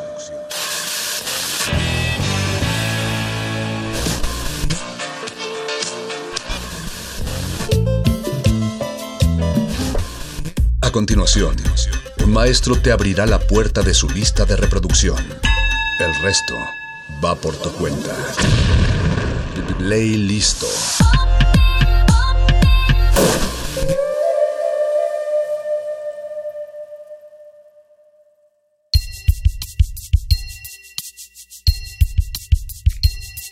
Buenas noches a todos, mi nombre es Mónica Sorrosa, bienvenidos y bienvenidas una vez más a Playlist de Resistencia Modulada. Continuamos eh, confinadas en casa, pero no por ello ausentes ni lejanas. Esta noche eh, me da mucho gusto presentarles a dos chicas que producen música, hacen música, tocan música y viven también de este gran amor que nos une a muchas y a muchos, que es el escuchar música. Bienvenidas, Panchita Peligro y Alejaina. ¿Cómo están, chicas? Hola, muy bien. Hola, súper bien. contentas de estar acá contigo. Hay que recordar que este programa es grabado, que ahorita están en sus casas, pero que estamos transportándonos a través de la frecuencia del 96.1 a los hogares de los escuchas de resistencia modulada. Platíquenos un poco, chicas, primero, quiénes son ustedes, cómo llegaron a, amar la música y a tomar esta decisión de, eh, pues, de ser DJs, de ser productoras, de salir del closet y decir, quiero esto, me encanta y no me importa que me digan siempre que me voy a morir de hambre. Platíquenos. Panchita, te escuchamos. Sí, soy Panchita. Este, primero, pues muchas gracias, Moni, por la invitación al programa. Es como siempre un honor. este, no, pues yo empecé hace ya como cinco años cuando vivía en Alemania. Realmente, ahora sí que la neta, la neta es que tuve un chingo de suerte porque este, un día estaba en mi casa. Eh, y un compa que se llama Kurto Quilla, que él es, él es productor, es DJ, él es peruano, pero vive ya desde hace un par de años en Hamburgo. Un día me echó una llamada literal, así me dijo que si quería ser parte de su banda. Y yo así como toda sacada de onda de así, la neta es que yo no sé hacer nada, o sea, no sé tocar, no sé mezclar, o sea, como que no, no sabía hacer nada. Y él súper chido fue de, no, no, no, no te preocupes, así yo te enseño todo. y, ajá, entonces pues, pues fue como de, bueno, pues sí. y estaba bien chida porque se, la banda se llama, se llama Tunche Sound System. Es una banda conformada por puros latinoameric bueno, latinoamericanos, eh, allá en Hamburgo, una, de Colombia, de Costa Rica, de Perú, de México. Y pues me invitó a ser parte de esa banda y ahí literal él me fue enseñando día a día cómo mezclar, cómo a utilizar Ableton, a conectar todos los equipos. O sea, yo obviamente antes de eso súper melómana, amante de la música, me la vivía en fiestas, este, todo, todo el paquete. Y nada, la neta, estuvo súper chido empezar como todo este viajecito de la música tocando en una banda, porque pues es un sound system, entonces yo era la DJ del sound system, había percusión, guitarra. Ah, qué chido. Ajá, sí. Y pues ahí aprendí, aprendí y ya después de eso él, él llevaba una fiesta en Hamburgo, en un club en Hamburgo y me, me invitó a ser residente de la fiesta, a pesar de que tampoco sabía tocar, me dijo, no, tú solo ponle play. y ya, sí, literal, literal tocaba en las fiestas sin saber tocar. y, pero pues como la selección era buena y no sé, la gente se animaba bastante y estuvo muy chido, la neta. En tu caso, Ale, cuéntanos cómo nace Alejaina. Pues pues para empezar, creo que el nombre de Lejaina está muy cagado porque fue así como entre broma y broma con este, mis amigos desde hace muchísimos años, hace como nueve años. Este, como que yo les decía, el día que yo haga algo de música, voy a hacer Alejaina. Y como que nos reímos un montón. Y toda la vida fue muy melómana, igual, este, mi papá este, es muy melómano, entonces él este, coleccionaba CDs y los pedía por la tele y así. Yo pues de niña crecí mucho como con esta influencia muy arraigada con la música, pero nunca me imaginé hacer algo así, ¿sabes? Como que era de esas cosas como que te imaginas, bueno, pues es algo muy mío, algo que me ayuda, me conecta y todo, pero pues tengo mi vida, ¿no? Entonces yo soy fotógrafa, entonces pues de eso vivo. Y mm, lo que sí es que empecé a coleccionar discos desde hace seis años. Entonces tenemos un amigo que ya pues eso, o sea, ya es un señor cincuentón, eh, que él tiene una conexión de discos increíble en su casa y mm, el primer disco que tuve lo compré en, en Amiba en Los Ángeles sin tener eh, torna ni nada, solo fui de viaje y me lo traje y iba con mi amigo y así de que, oye, me lo pones así como niña. Y, y, una experiencia muy bonita, el, el, en, mi, en mi caso fue el arraigo con el, con el vinilo y una experiencia bien diferente el darte cuenta de todos los matices y de los discos que ya te sabes de memoria en digital, cómo suenan en vinil y todas las sutilezas que se van perdiendo auditivamente y que las rescate el vinil. Y de ahí empezó mi amor, así como mi obsesión. Entonces empecé eh, como coleccionista a tocar mis discos pues en mi casa, a disfrutarlos con mis amigos siempre era como que la amiga que se clavaba bien cañón con un disco y hablaba de eso y hablaba de eso toda la noche. Nunca lo tomé en serio.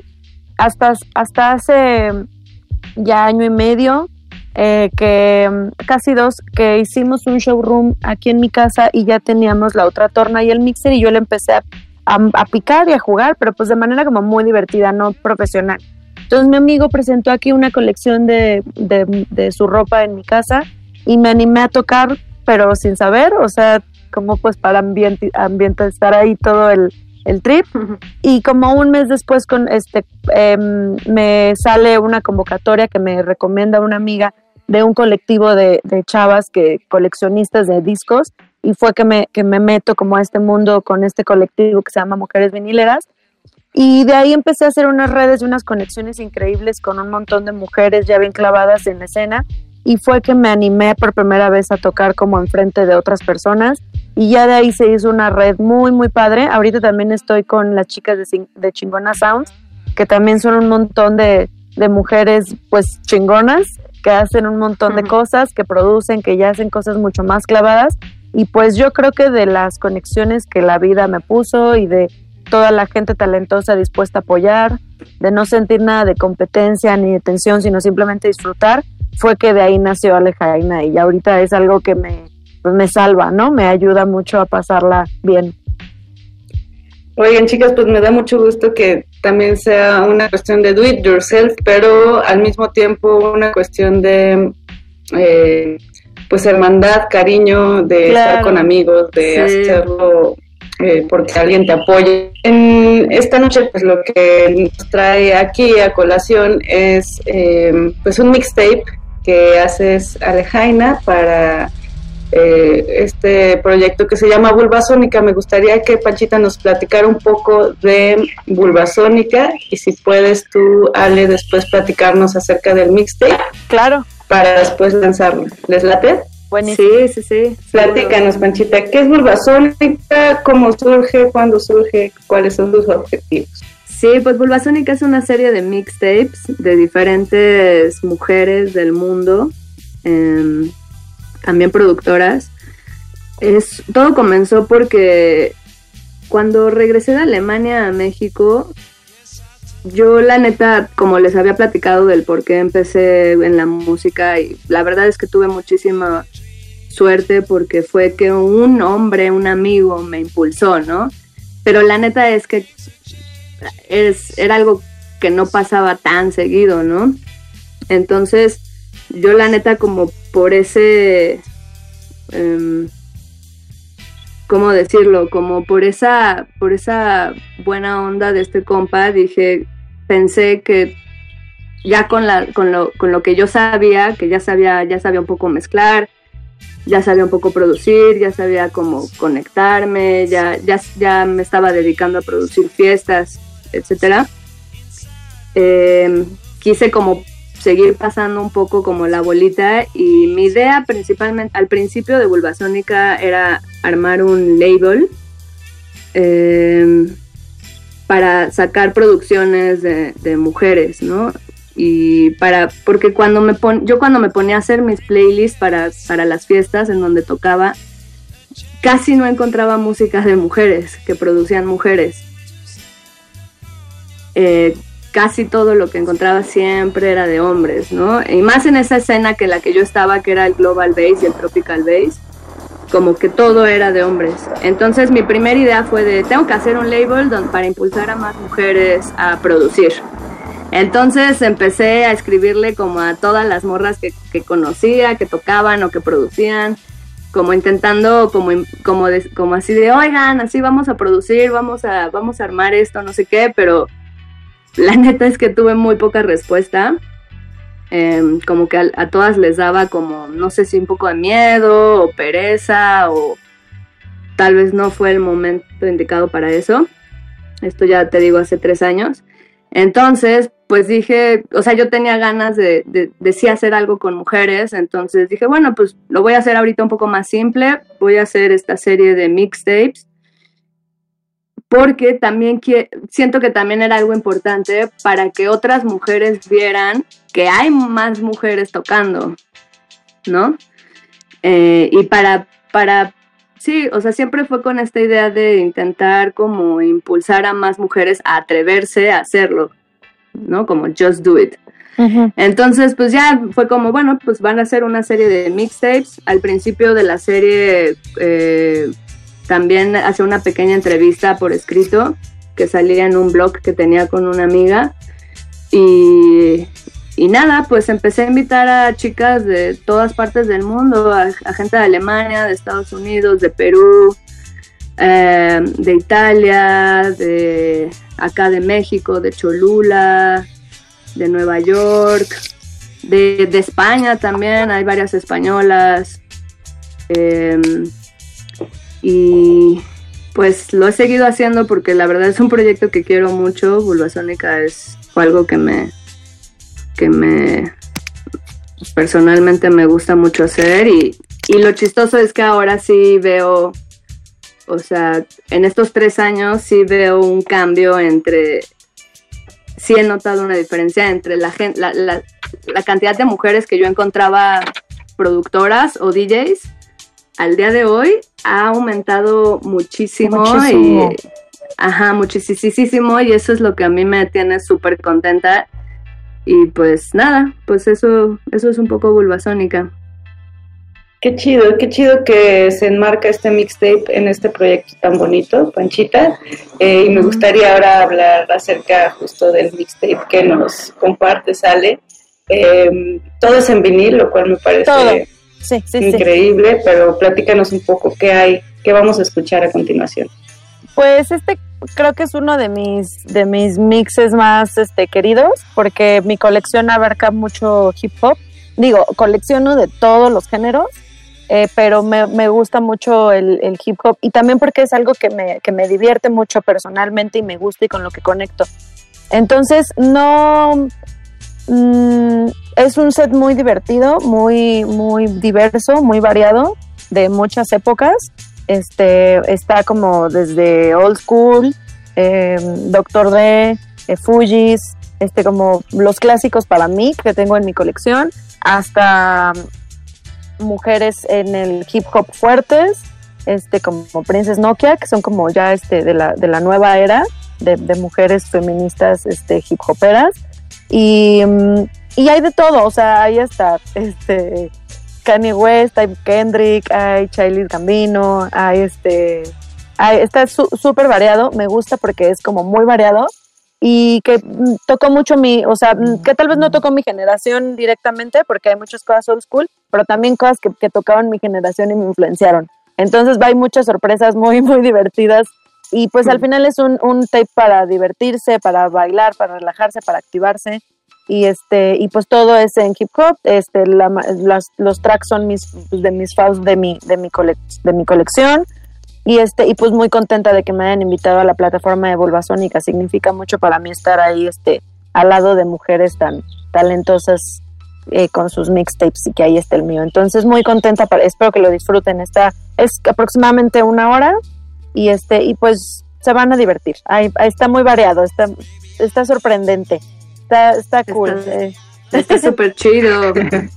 Oigan, chicas, ya finalmente díganos eh, cuáles vamos a postear nosotros, obviamente, la liga de SoundCloud del mixtape, pero platíquenos en dónde más podemos escucharlas, sus redes sociales, algún sitio si tienen. Eh, y pues nada, invitar a la, a la audiencia de resistencia modulada que se queden a escuchar el mix. Claro, sí, pues bueno, como ya dijiste en SoundCloud tenemos la, la, la serie de Bulbasónica.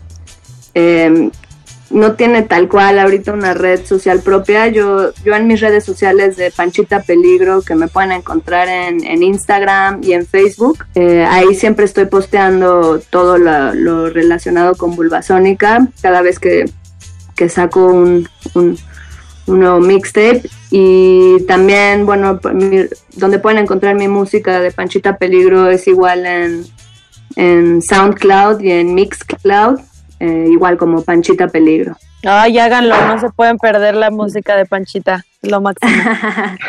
Y a ti, Ale, ¿dónde te podemos encontrar? ¿Cuáles son tus redes? Las de los colectivos en donde estás. Eh, pues donde a mí me pueden encontrar, eh, que subo eh, info sobre transmisión, bueno, ahorita que estamos en cuarentena, transmisiones en vivo o los mixtapes que, que grabo y subo, es en Instagram, es ale-aliusha y ahí viene la liga para mi SoundCloud.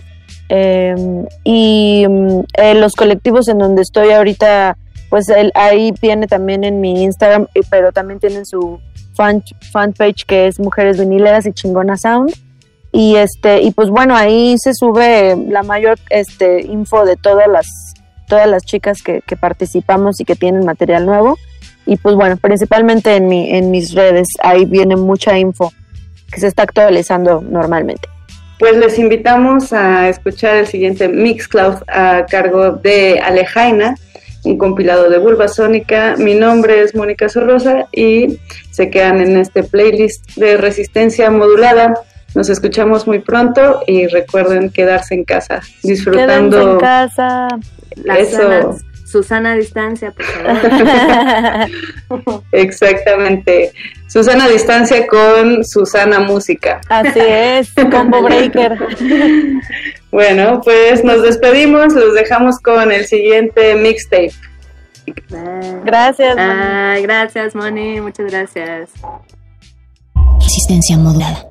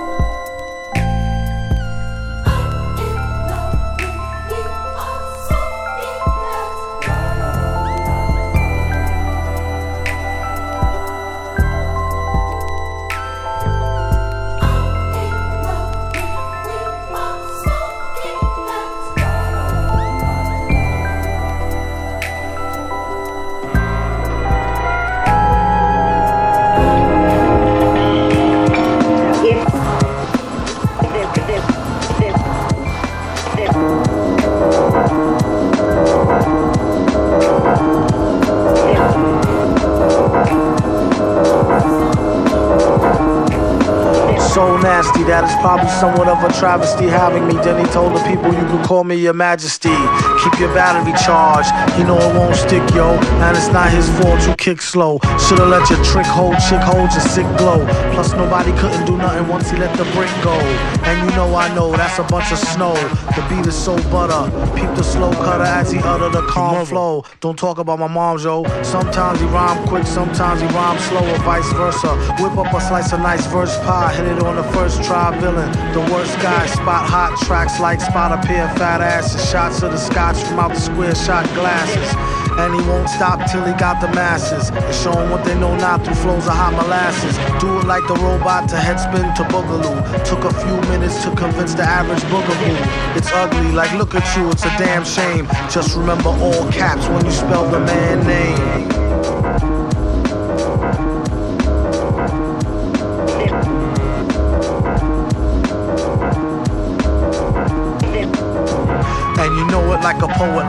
Doll. I bet she tried to say she gave me her all. She played ball. All bets off. The villain got the dice rigged. And they say he accosted the man with the sliced wig. Allegedly, the investigation is still ongoing. In this pesky nation, he got the best con flowing. The pot doubles. Now they really got troubles. Madman never go like snot bubbles.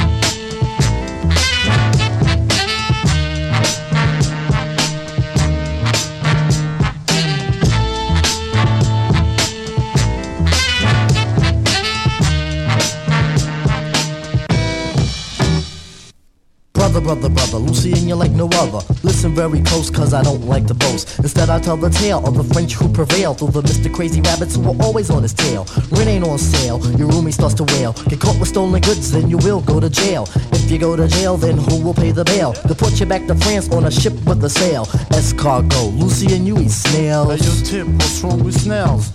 From the Zulu nation, from a town called Paris. Came to America to find liberty. Uh-huh. Instead of finding pleasure, all you found was misery. But listen, Lucy, and you have a friend in me. Oh, luck, luck will drive your butt batty. Next time you fix some wheels, make it a caddy. In terms of doing good, I know you wish you really could. But listen, brother man, I really think you can succeed with the breed of the brothers who you back. It's the creme de la creme, and you can vouch for that. It'll take a minute, Rice. So take my advice. Trust in us, thus you trust in your life. Lucian, Lucian, Lucian, Lucian, you should know.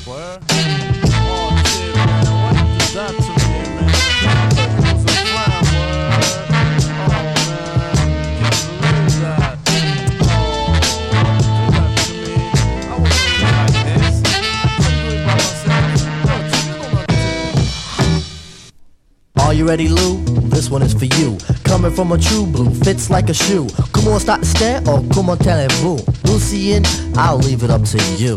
Voulez-vous Rendez-vous Coucou Les poupous Watch that last, gonna backlash fast.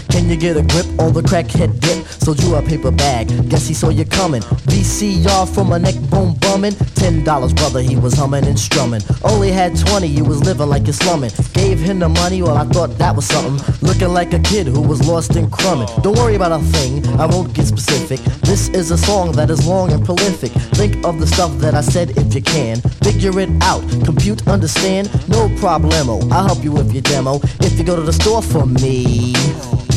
Lucian, I'm just kidding. You should know.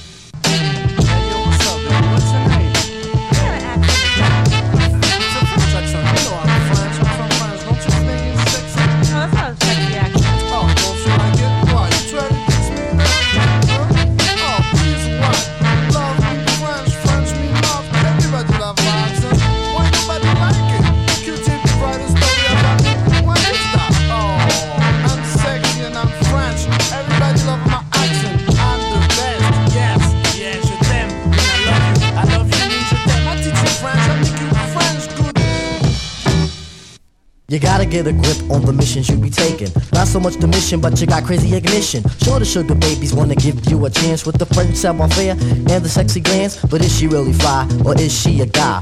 I won't ask why, cause I know that you try. You try too hard, is that the answer to the riddle? Instead of doing so much, why don't you do just a little? Boy, what a cat, I guess we shouldn't treat him bad. In fact, it would be nice if we understood him right. A case of positioning the feet in the shoes. Sympathetic reason in the case of the blues. Lucian is blue, even though he's really brown. I had to make the sound, his life is too profound. On the up and up, he's something like a little pup. Young and naive, it's hard to believe. As long as you're strong, you can quest with the questers. Jolly like a jumping bean or a jester. Lucy and Lucy and Lucy and Lucy and you should know.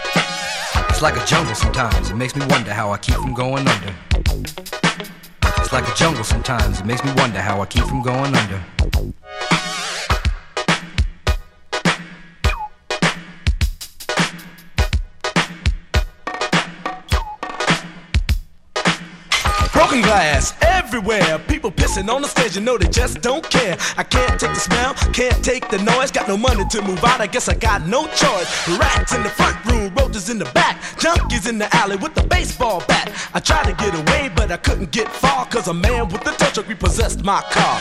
Don't push me, cause I'm close to the edge. I'm trying not to lose my head.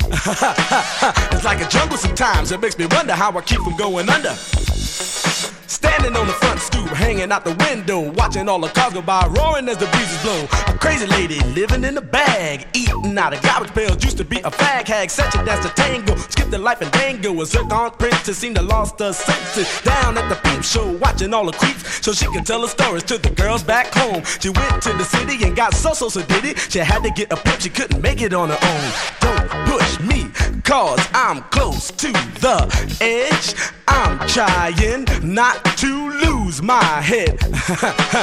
it's like a jungle sometimes, it makes me wonder how I keep from going under. It's like a jungle sometimes, it makes me wonder how I keep from going under.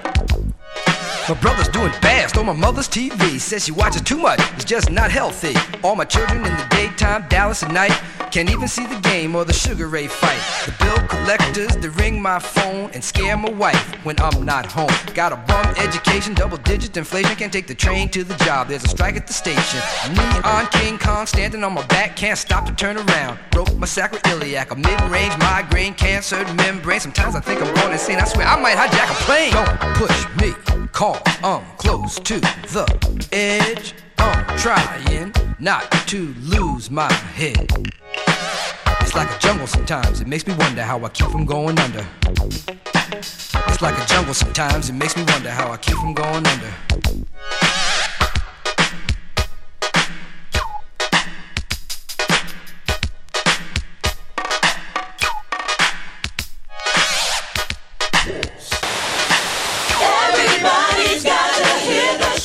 On W Balls, W Balls,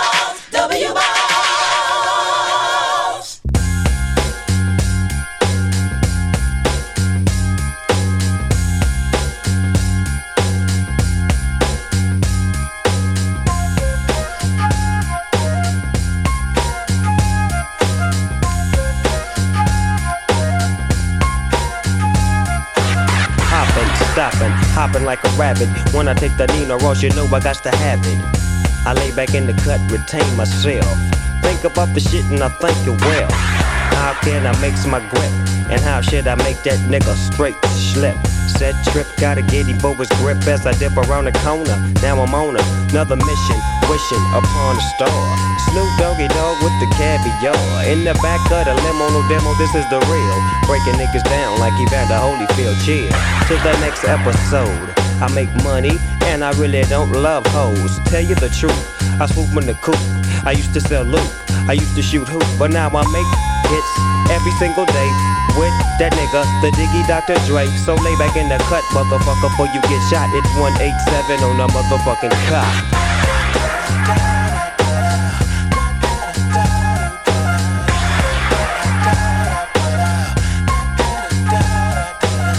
It's getting hot. Yes, indeed it is. Snoop Dogg is on the mic. I'm about as crazy as Biz. Marquis, Spark B, Chronic Bud, real quick.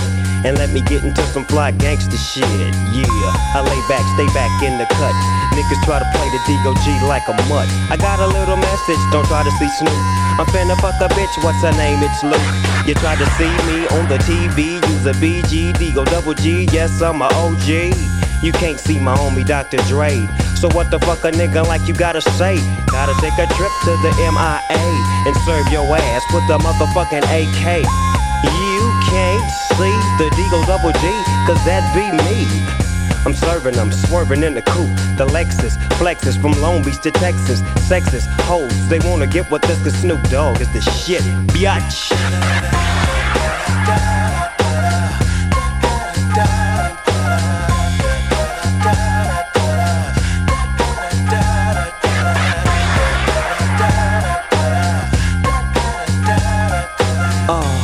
somewhat brain boggled, so I'll look to the microphone and slowly start to wobble. Grab it, have it, stick it to the plug. Get Snoop, doggy, I got a fat dub. Sack of the chronic in my back pocket low. Need myself a lighter so I can't take a smoke. I toke every day, I loke every day with the P-O-U and D and my nigga Dr. Dre. Lay back in the cut like I told your ass.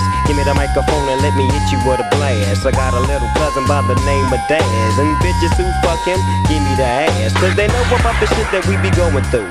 And they know about the shit that I be putting up. And they be know about the shit I do when I'm on a mic. Cause Snoop Dogg is Trump tight like a virgin. The surgeon is Dr. Drizzy. So Lizzie and Flizzy with Digo double Jizzy. The fly human being. Seeing no, I'm not European. Being all I can. When I put the motherfucking mic in my hand. And you don't understand what I'm kicking. Cause Snoop is on the mic and I get so wicked. Follow me, listen to me. Cause I do you like you wanna be done. Snoop Doggy Dog on the street. Two, one, um. Dumb.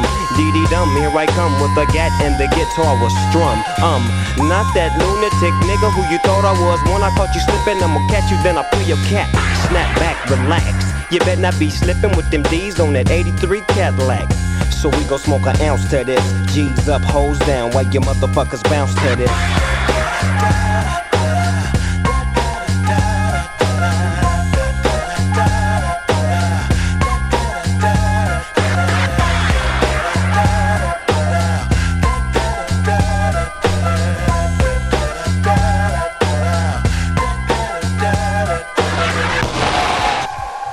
Pick up your microphones.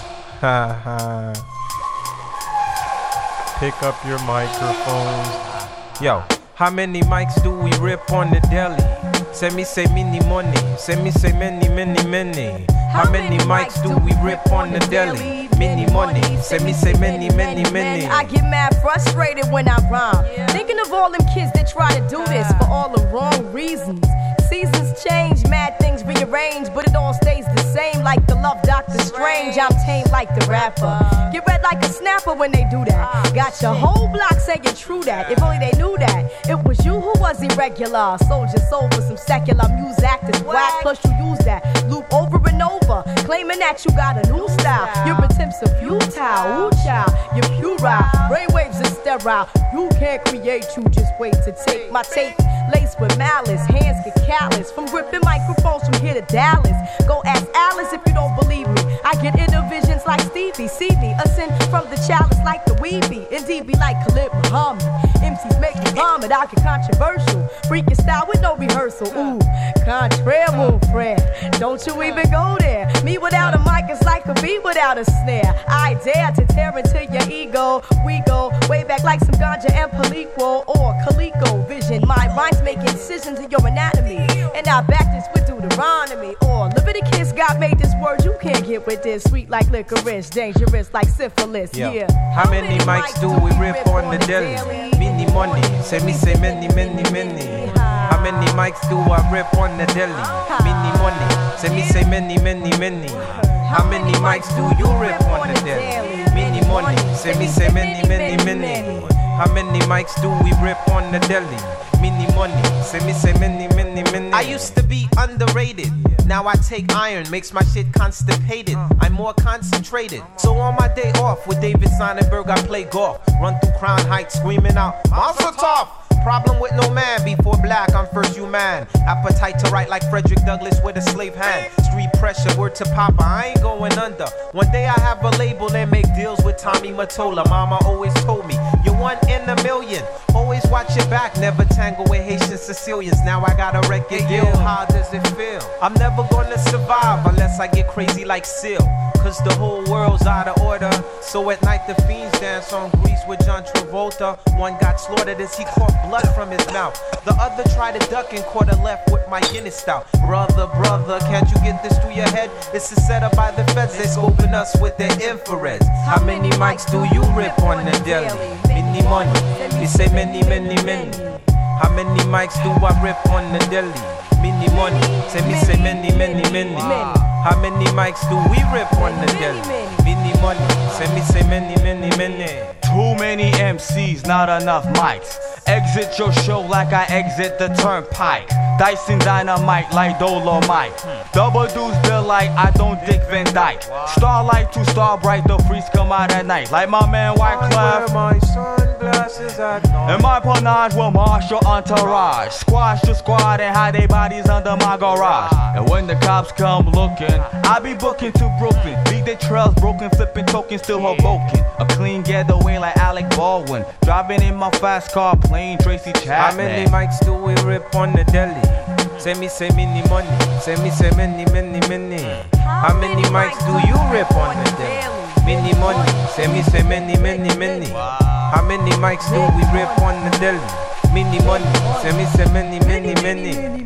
How many mics do I rip on the deli? Many money. Say me, say many money. Pick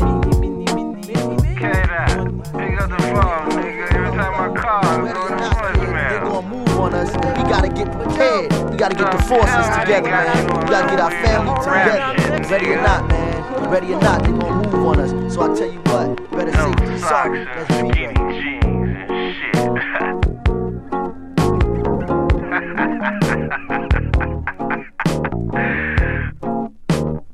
Call me on Shanika's phone.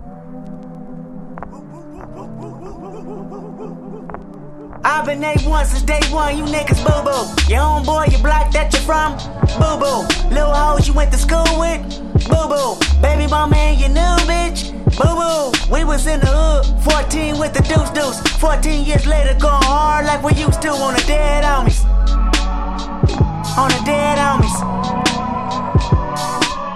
I don't give a fuck about no politics and rap, my, nigga. My little homie stunner deuce ain't never coming back, my, nigga. So you better go hard every time you jump on wax, my, nigga. Fuck what they talk about, your shit is where it's at, my, nigga. Came in this game, you stuck your fangs in this game. You want no chain in this game, your hood, your name in this game. Now you double up, time to bubble up the bread and huddle up. Stick it to the scripts, now if them Benjamins go cuddle up. Skip, hop, drip, drop, flip, flop with the white tube sock. It go.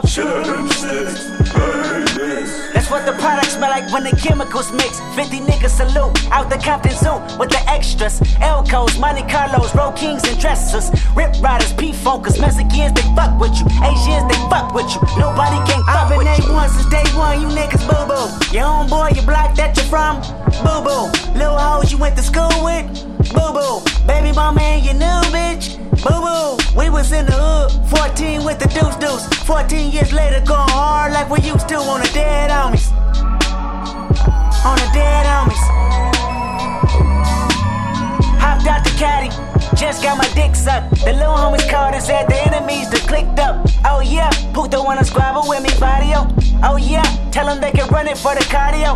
Oh yeah, everything is everything is scandalous. Slow motion for the ambulance. The project filled with cameras. The LAPD gambling, scrambling. Football numbers slandering. Niggas' names on paper, you snitched all summer. Streets don't fail me now. They tell me it's a new gang in town. Tripping all around. Ain't nothing new but a fluid new Democrats and rep against red state versus a blue state. Which one you governing? They give us guns and drugs, call us thugs, making they promise to fuck with you. No condom, they fuck with you. Obama say what it do. Obama say what it do.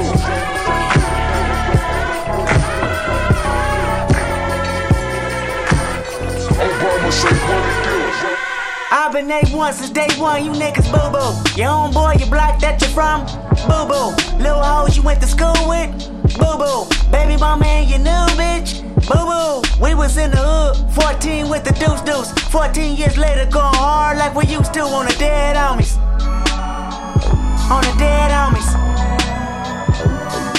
Everybody wanna talk about who this and who that, who the realest and who whack, or who white and who black. Critics wanna mention that they missed when hip hop was rapping. Motherfucker, if you did, then Killer mic could be platinum. Y'all priorities fucked up, put energy and wrong shit. Hennessy and Crown Vic, my memory been gone since. Don't ask about no camera blocking at award shows. No, don't ask about my bitch. No, don't ask about my foes. Unless you asking me about power, yeah, I got a lot of it. I'm the only nigga next to Snoop that can push the button. Had the coast on standby. Kid out, what up? I heard they opened up Pandora's box. I box in my land by a landslide. Nah, homie, we too sensitive. It spill out to the streets. I make the call and get the coast involved. The history repeat. But I resolved inside that private heart while sitting down with Jay. He said it's funny how one verse can fuck up the game. I've been A1 since day one. You niggas boo boo. I remember you was conflicted, misusing your influence. Sometimes I did the same, abusing my power full of resentment. Resentment that turned into a deep depression. We get them ghetto bitches, speaking in tongue bitches, fall on the floor, that's agent on the door. Get them ghetto bitches, speaking in tongue bitches, fall on the floor, that's agent on the door. Get them ghetto bitches, speaking in tongue bitches, fall on the floor, that's agent on the door. Get them ghetto bitches, speaking in tongue bitches, fall on the floor, that's agent on the door. Talk shit, we the cat spell. Long weeks, long nails, cornrow, pigtails. Baby father still in jail. Good bitches I fuck with. Bad bitches we run shit. Four bitches, four corners. North, east, west, south shit. Good bitches I fuck with. Hot door for my broomstick. Witchcraft, bitchcraft. Like magic is nothing. I reach in my altar. I reach in my altar. I reach my altar. Coins on the counter. I'm that black Rican bruja straight out from the Yoruba. And my people come from Africa, diaspora, Cuba. And you mix that Afro that original people. I'm that black Native American, I vanquish your evil. I'm that black Rican bruja straight out from the Yoruba. And my ancestors Nigerian, my grandma's was brujas. And I come from Manala, and it's called Puerto Rico. And it's one of the smallest, but it got the most people reaching my altar. I'm reaching my altar. I'm reaching my altar. Got coins in the counter. I'm reaching my altar. I'm reaching my altar. I reach my altar. Got coins on the counter. Don't you fuck with my energy. Don't you fuck with my energy. Don't you fuck with my energy. Don't you fuck with my energy. Don't you fuck with my energy. Don't you fuck with my energy. Don't you fuck with my energy. Don't you fuck with my energy. Casting spells with my cousins. I'm the head of this coven. I'm a shapeshifting bitch. You don't know who you love it. Better light you a candle. I heard the nighttime was black. And if you don't watch your step,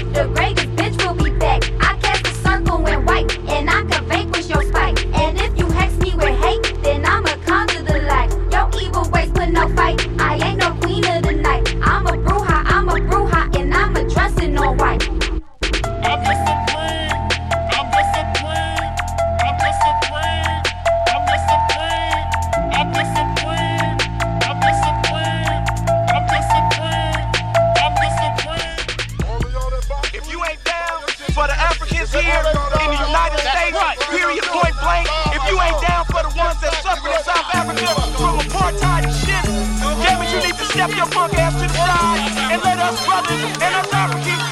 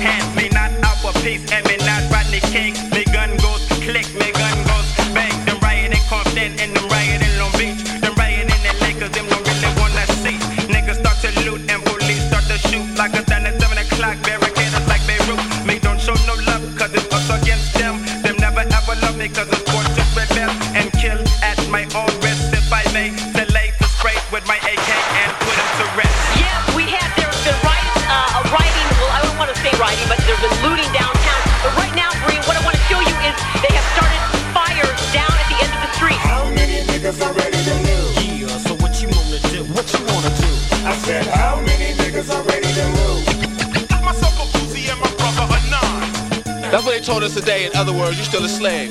No matter how much money you got, you still ain't shit. Sitting in my living room, calm and collective. Feeling that gotta get my perspective. Cause what I just heard broke me in half and half. The niggas I know, plus the niggas on the road is spelling. Laugh now, but cry much later. You see, when niggas get together, they get mad cause they can't fade us. Like my niggas from South Central Los Angeles. They found that they couldn't handle us. Bloods, Crips on the same squad. With the a nigga, it's time to rob and mob. And break the white man on something lovely.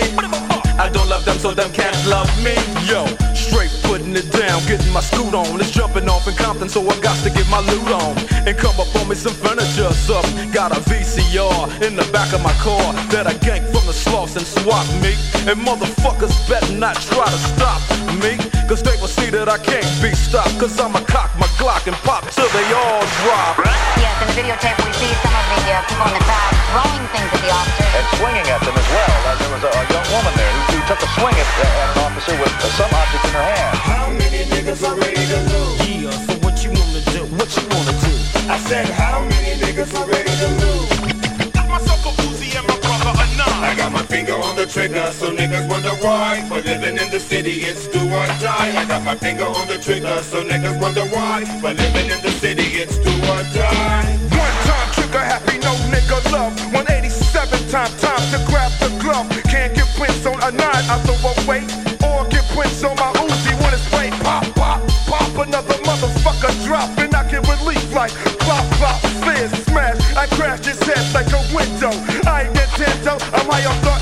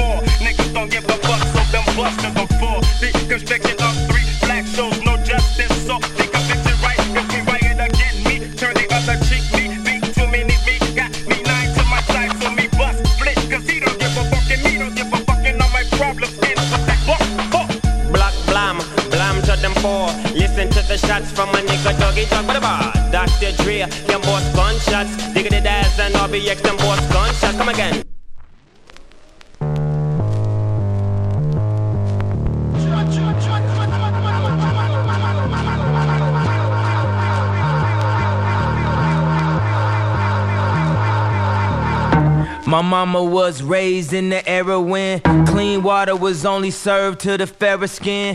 Doing clothes you would've thought I had help, but they wasn't satisfied unless I picked the cotton myself. You see, it's broke, nigga, race him. That's that don't touch anything in the stove. And it's rich, nigga, race him. That's that come in, please buy more.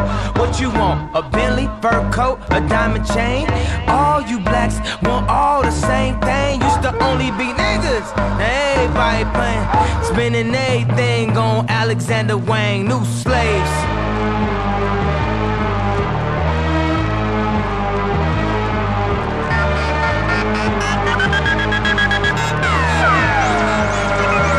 You see his leaders and his followers, but I'd rather be a dick than a swallower. You see his leaders and his followers, but I'd rather be a dick than a swallower.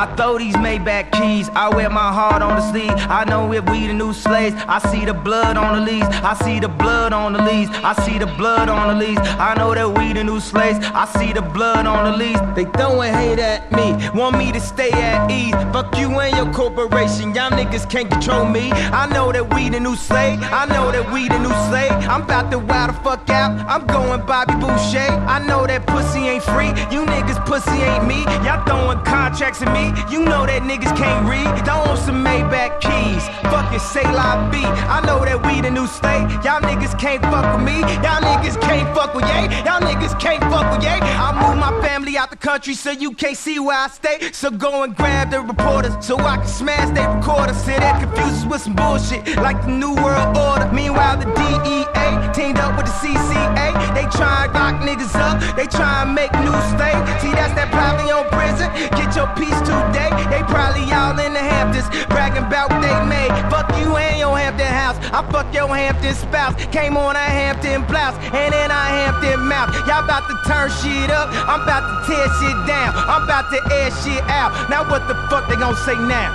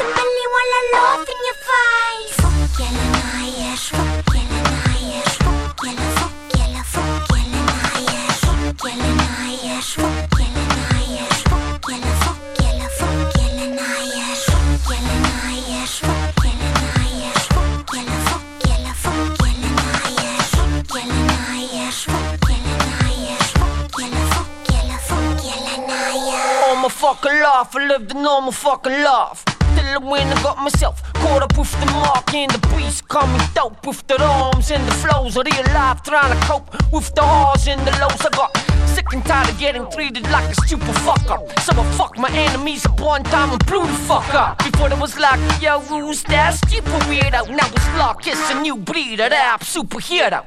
To defeat these devils, ninja becomes a devil. These godforsaken actions will never be on my level. Fuck you and your whole crew. I got you stressing, double guessing, cause I won't do what I'm supposed to. I don't know you, puppy say hello to my little two friends. I'm telling you, and I told you. What? Try to speak, but your tongue's frozen. In South Africa, I sleep with both my eyes open.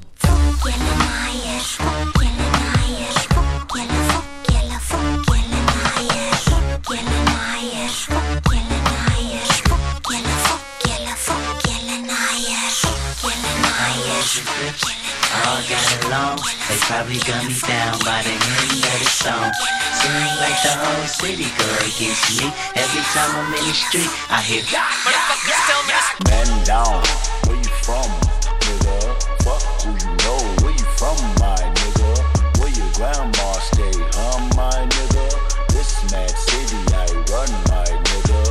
Brace yourself, I take you on a trip down memory lane. This is not a rapper, I'm slinging crack or moon cocaine. This is coda second, plenty cognac and major pain. Not the drill sergeant, but the stress that weighing on your brain. It was me, El Boogie, Yang Yang, YG Lucky. Ride down Rosecrans, it got ugly. Waving your hand out the window, check yourself. Uh, warriors and Conans, hope euphoria can slow dance with society. The driver seat, the first one to get killed. Seen a light skinned nigga with his brains blown out. At the same burger stand with saying out. Now this is not a tape recorder saying that he did it. But ever since that day, I was looking at him different. That was back when I was nine. Joey packed a nine. Pack a stand on every porch is fine. We adapt to crime. Pack a van with four guns at a time. With the sliding door. Fuck it's up. Fuck you shooting for. If you ain't walking up, you fucking punk. Picking up the fucking pump. Picking up, you sucker, sucker, die. Tu casa está ahí, donde escuchas tu música. Vuelve a ella. Play listo.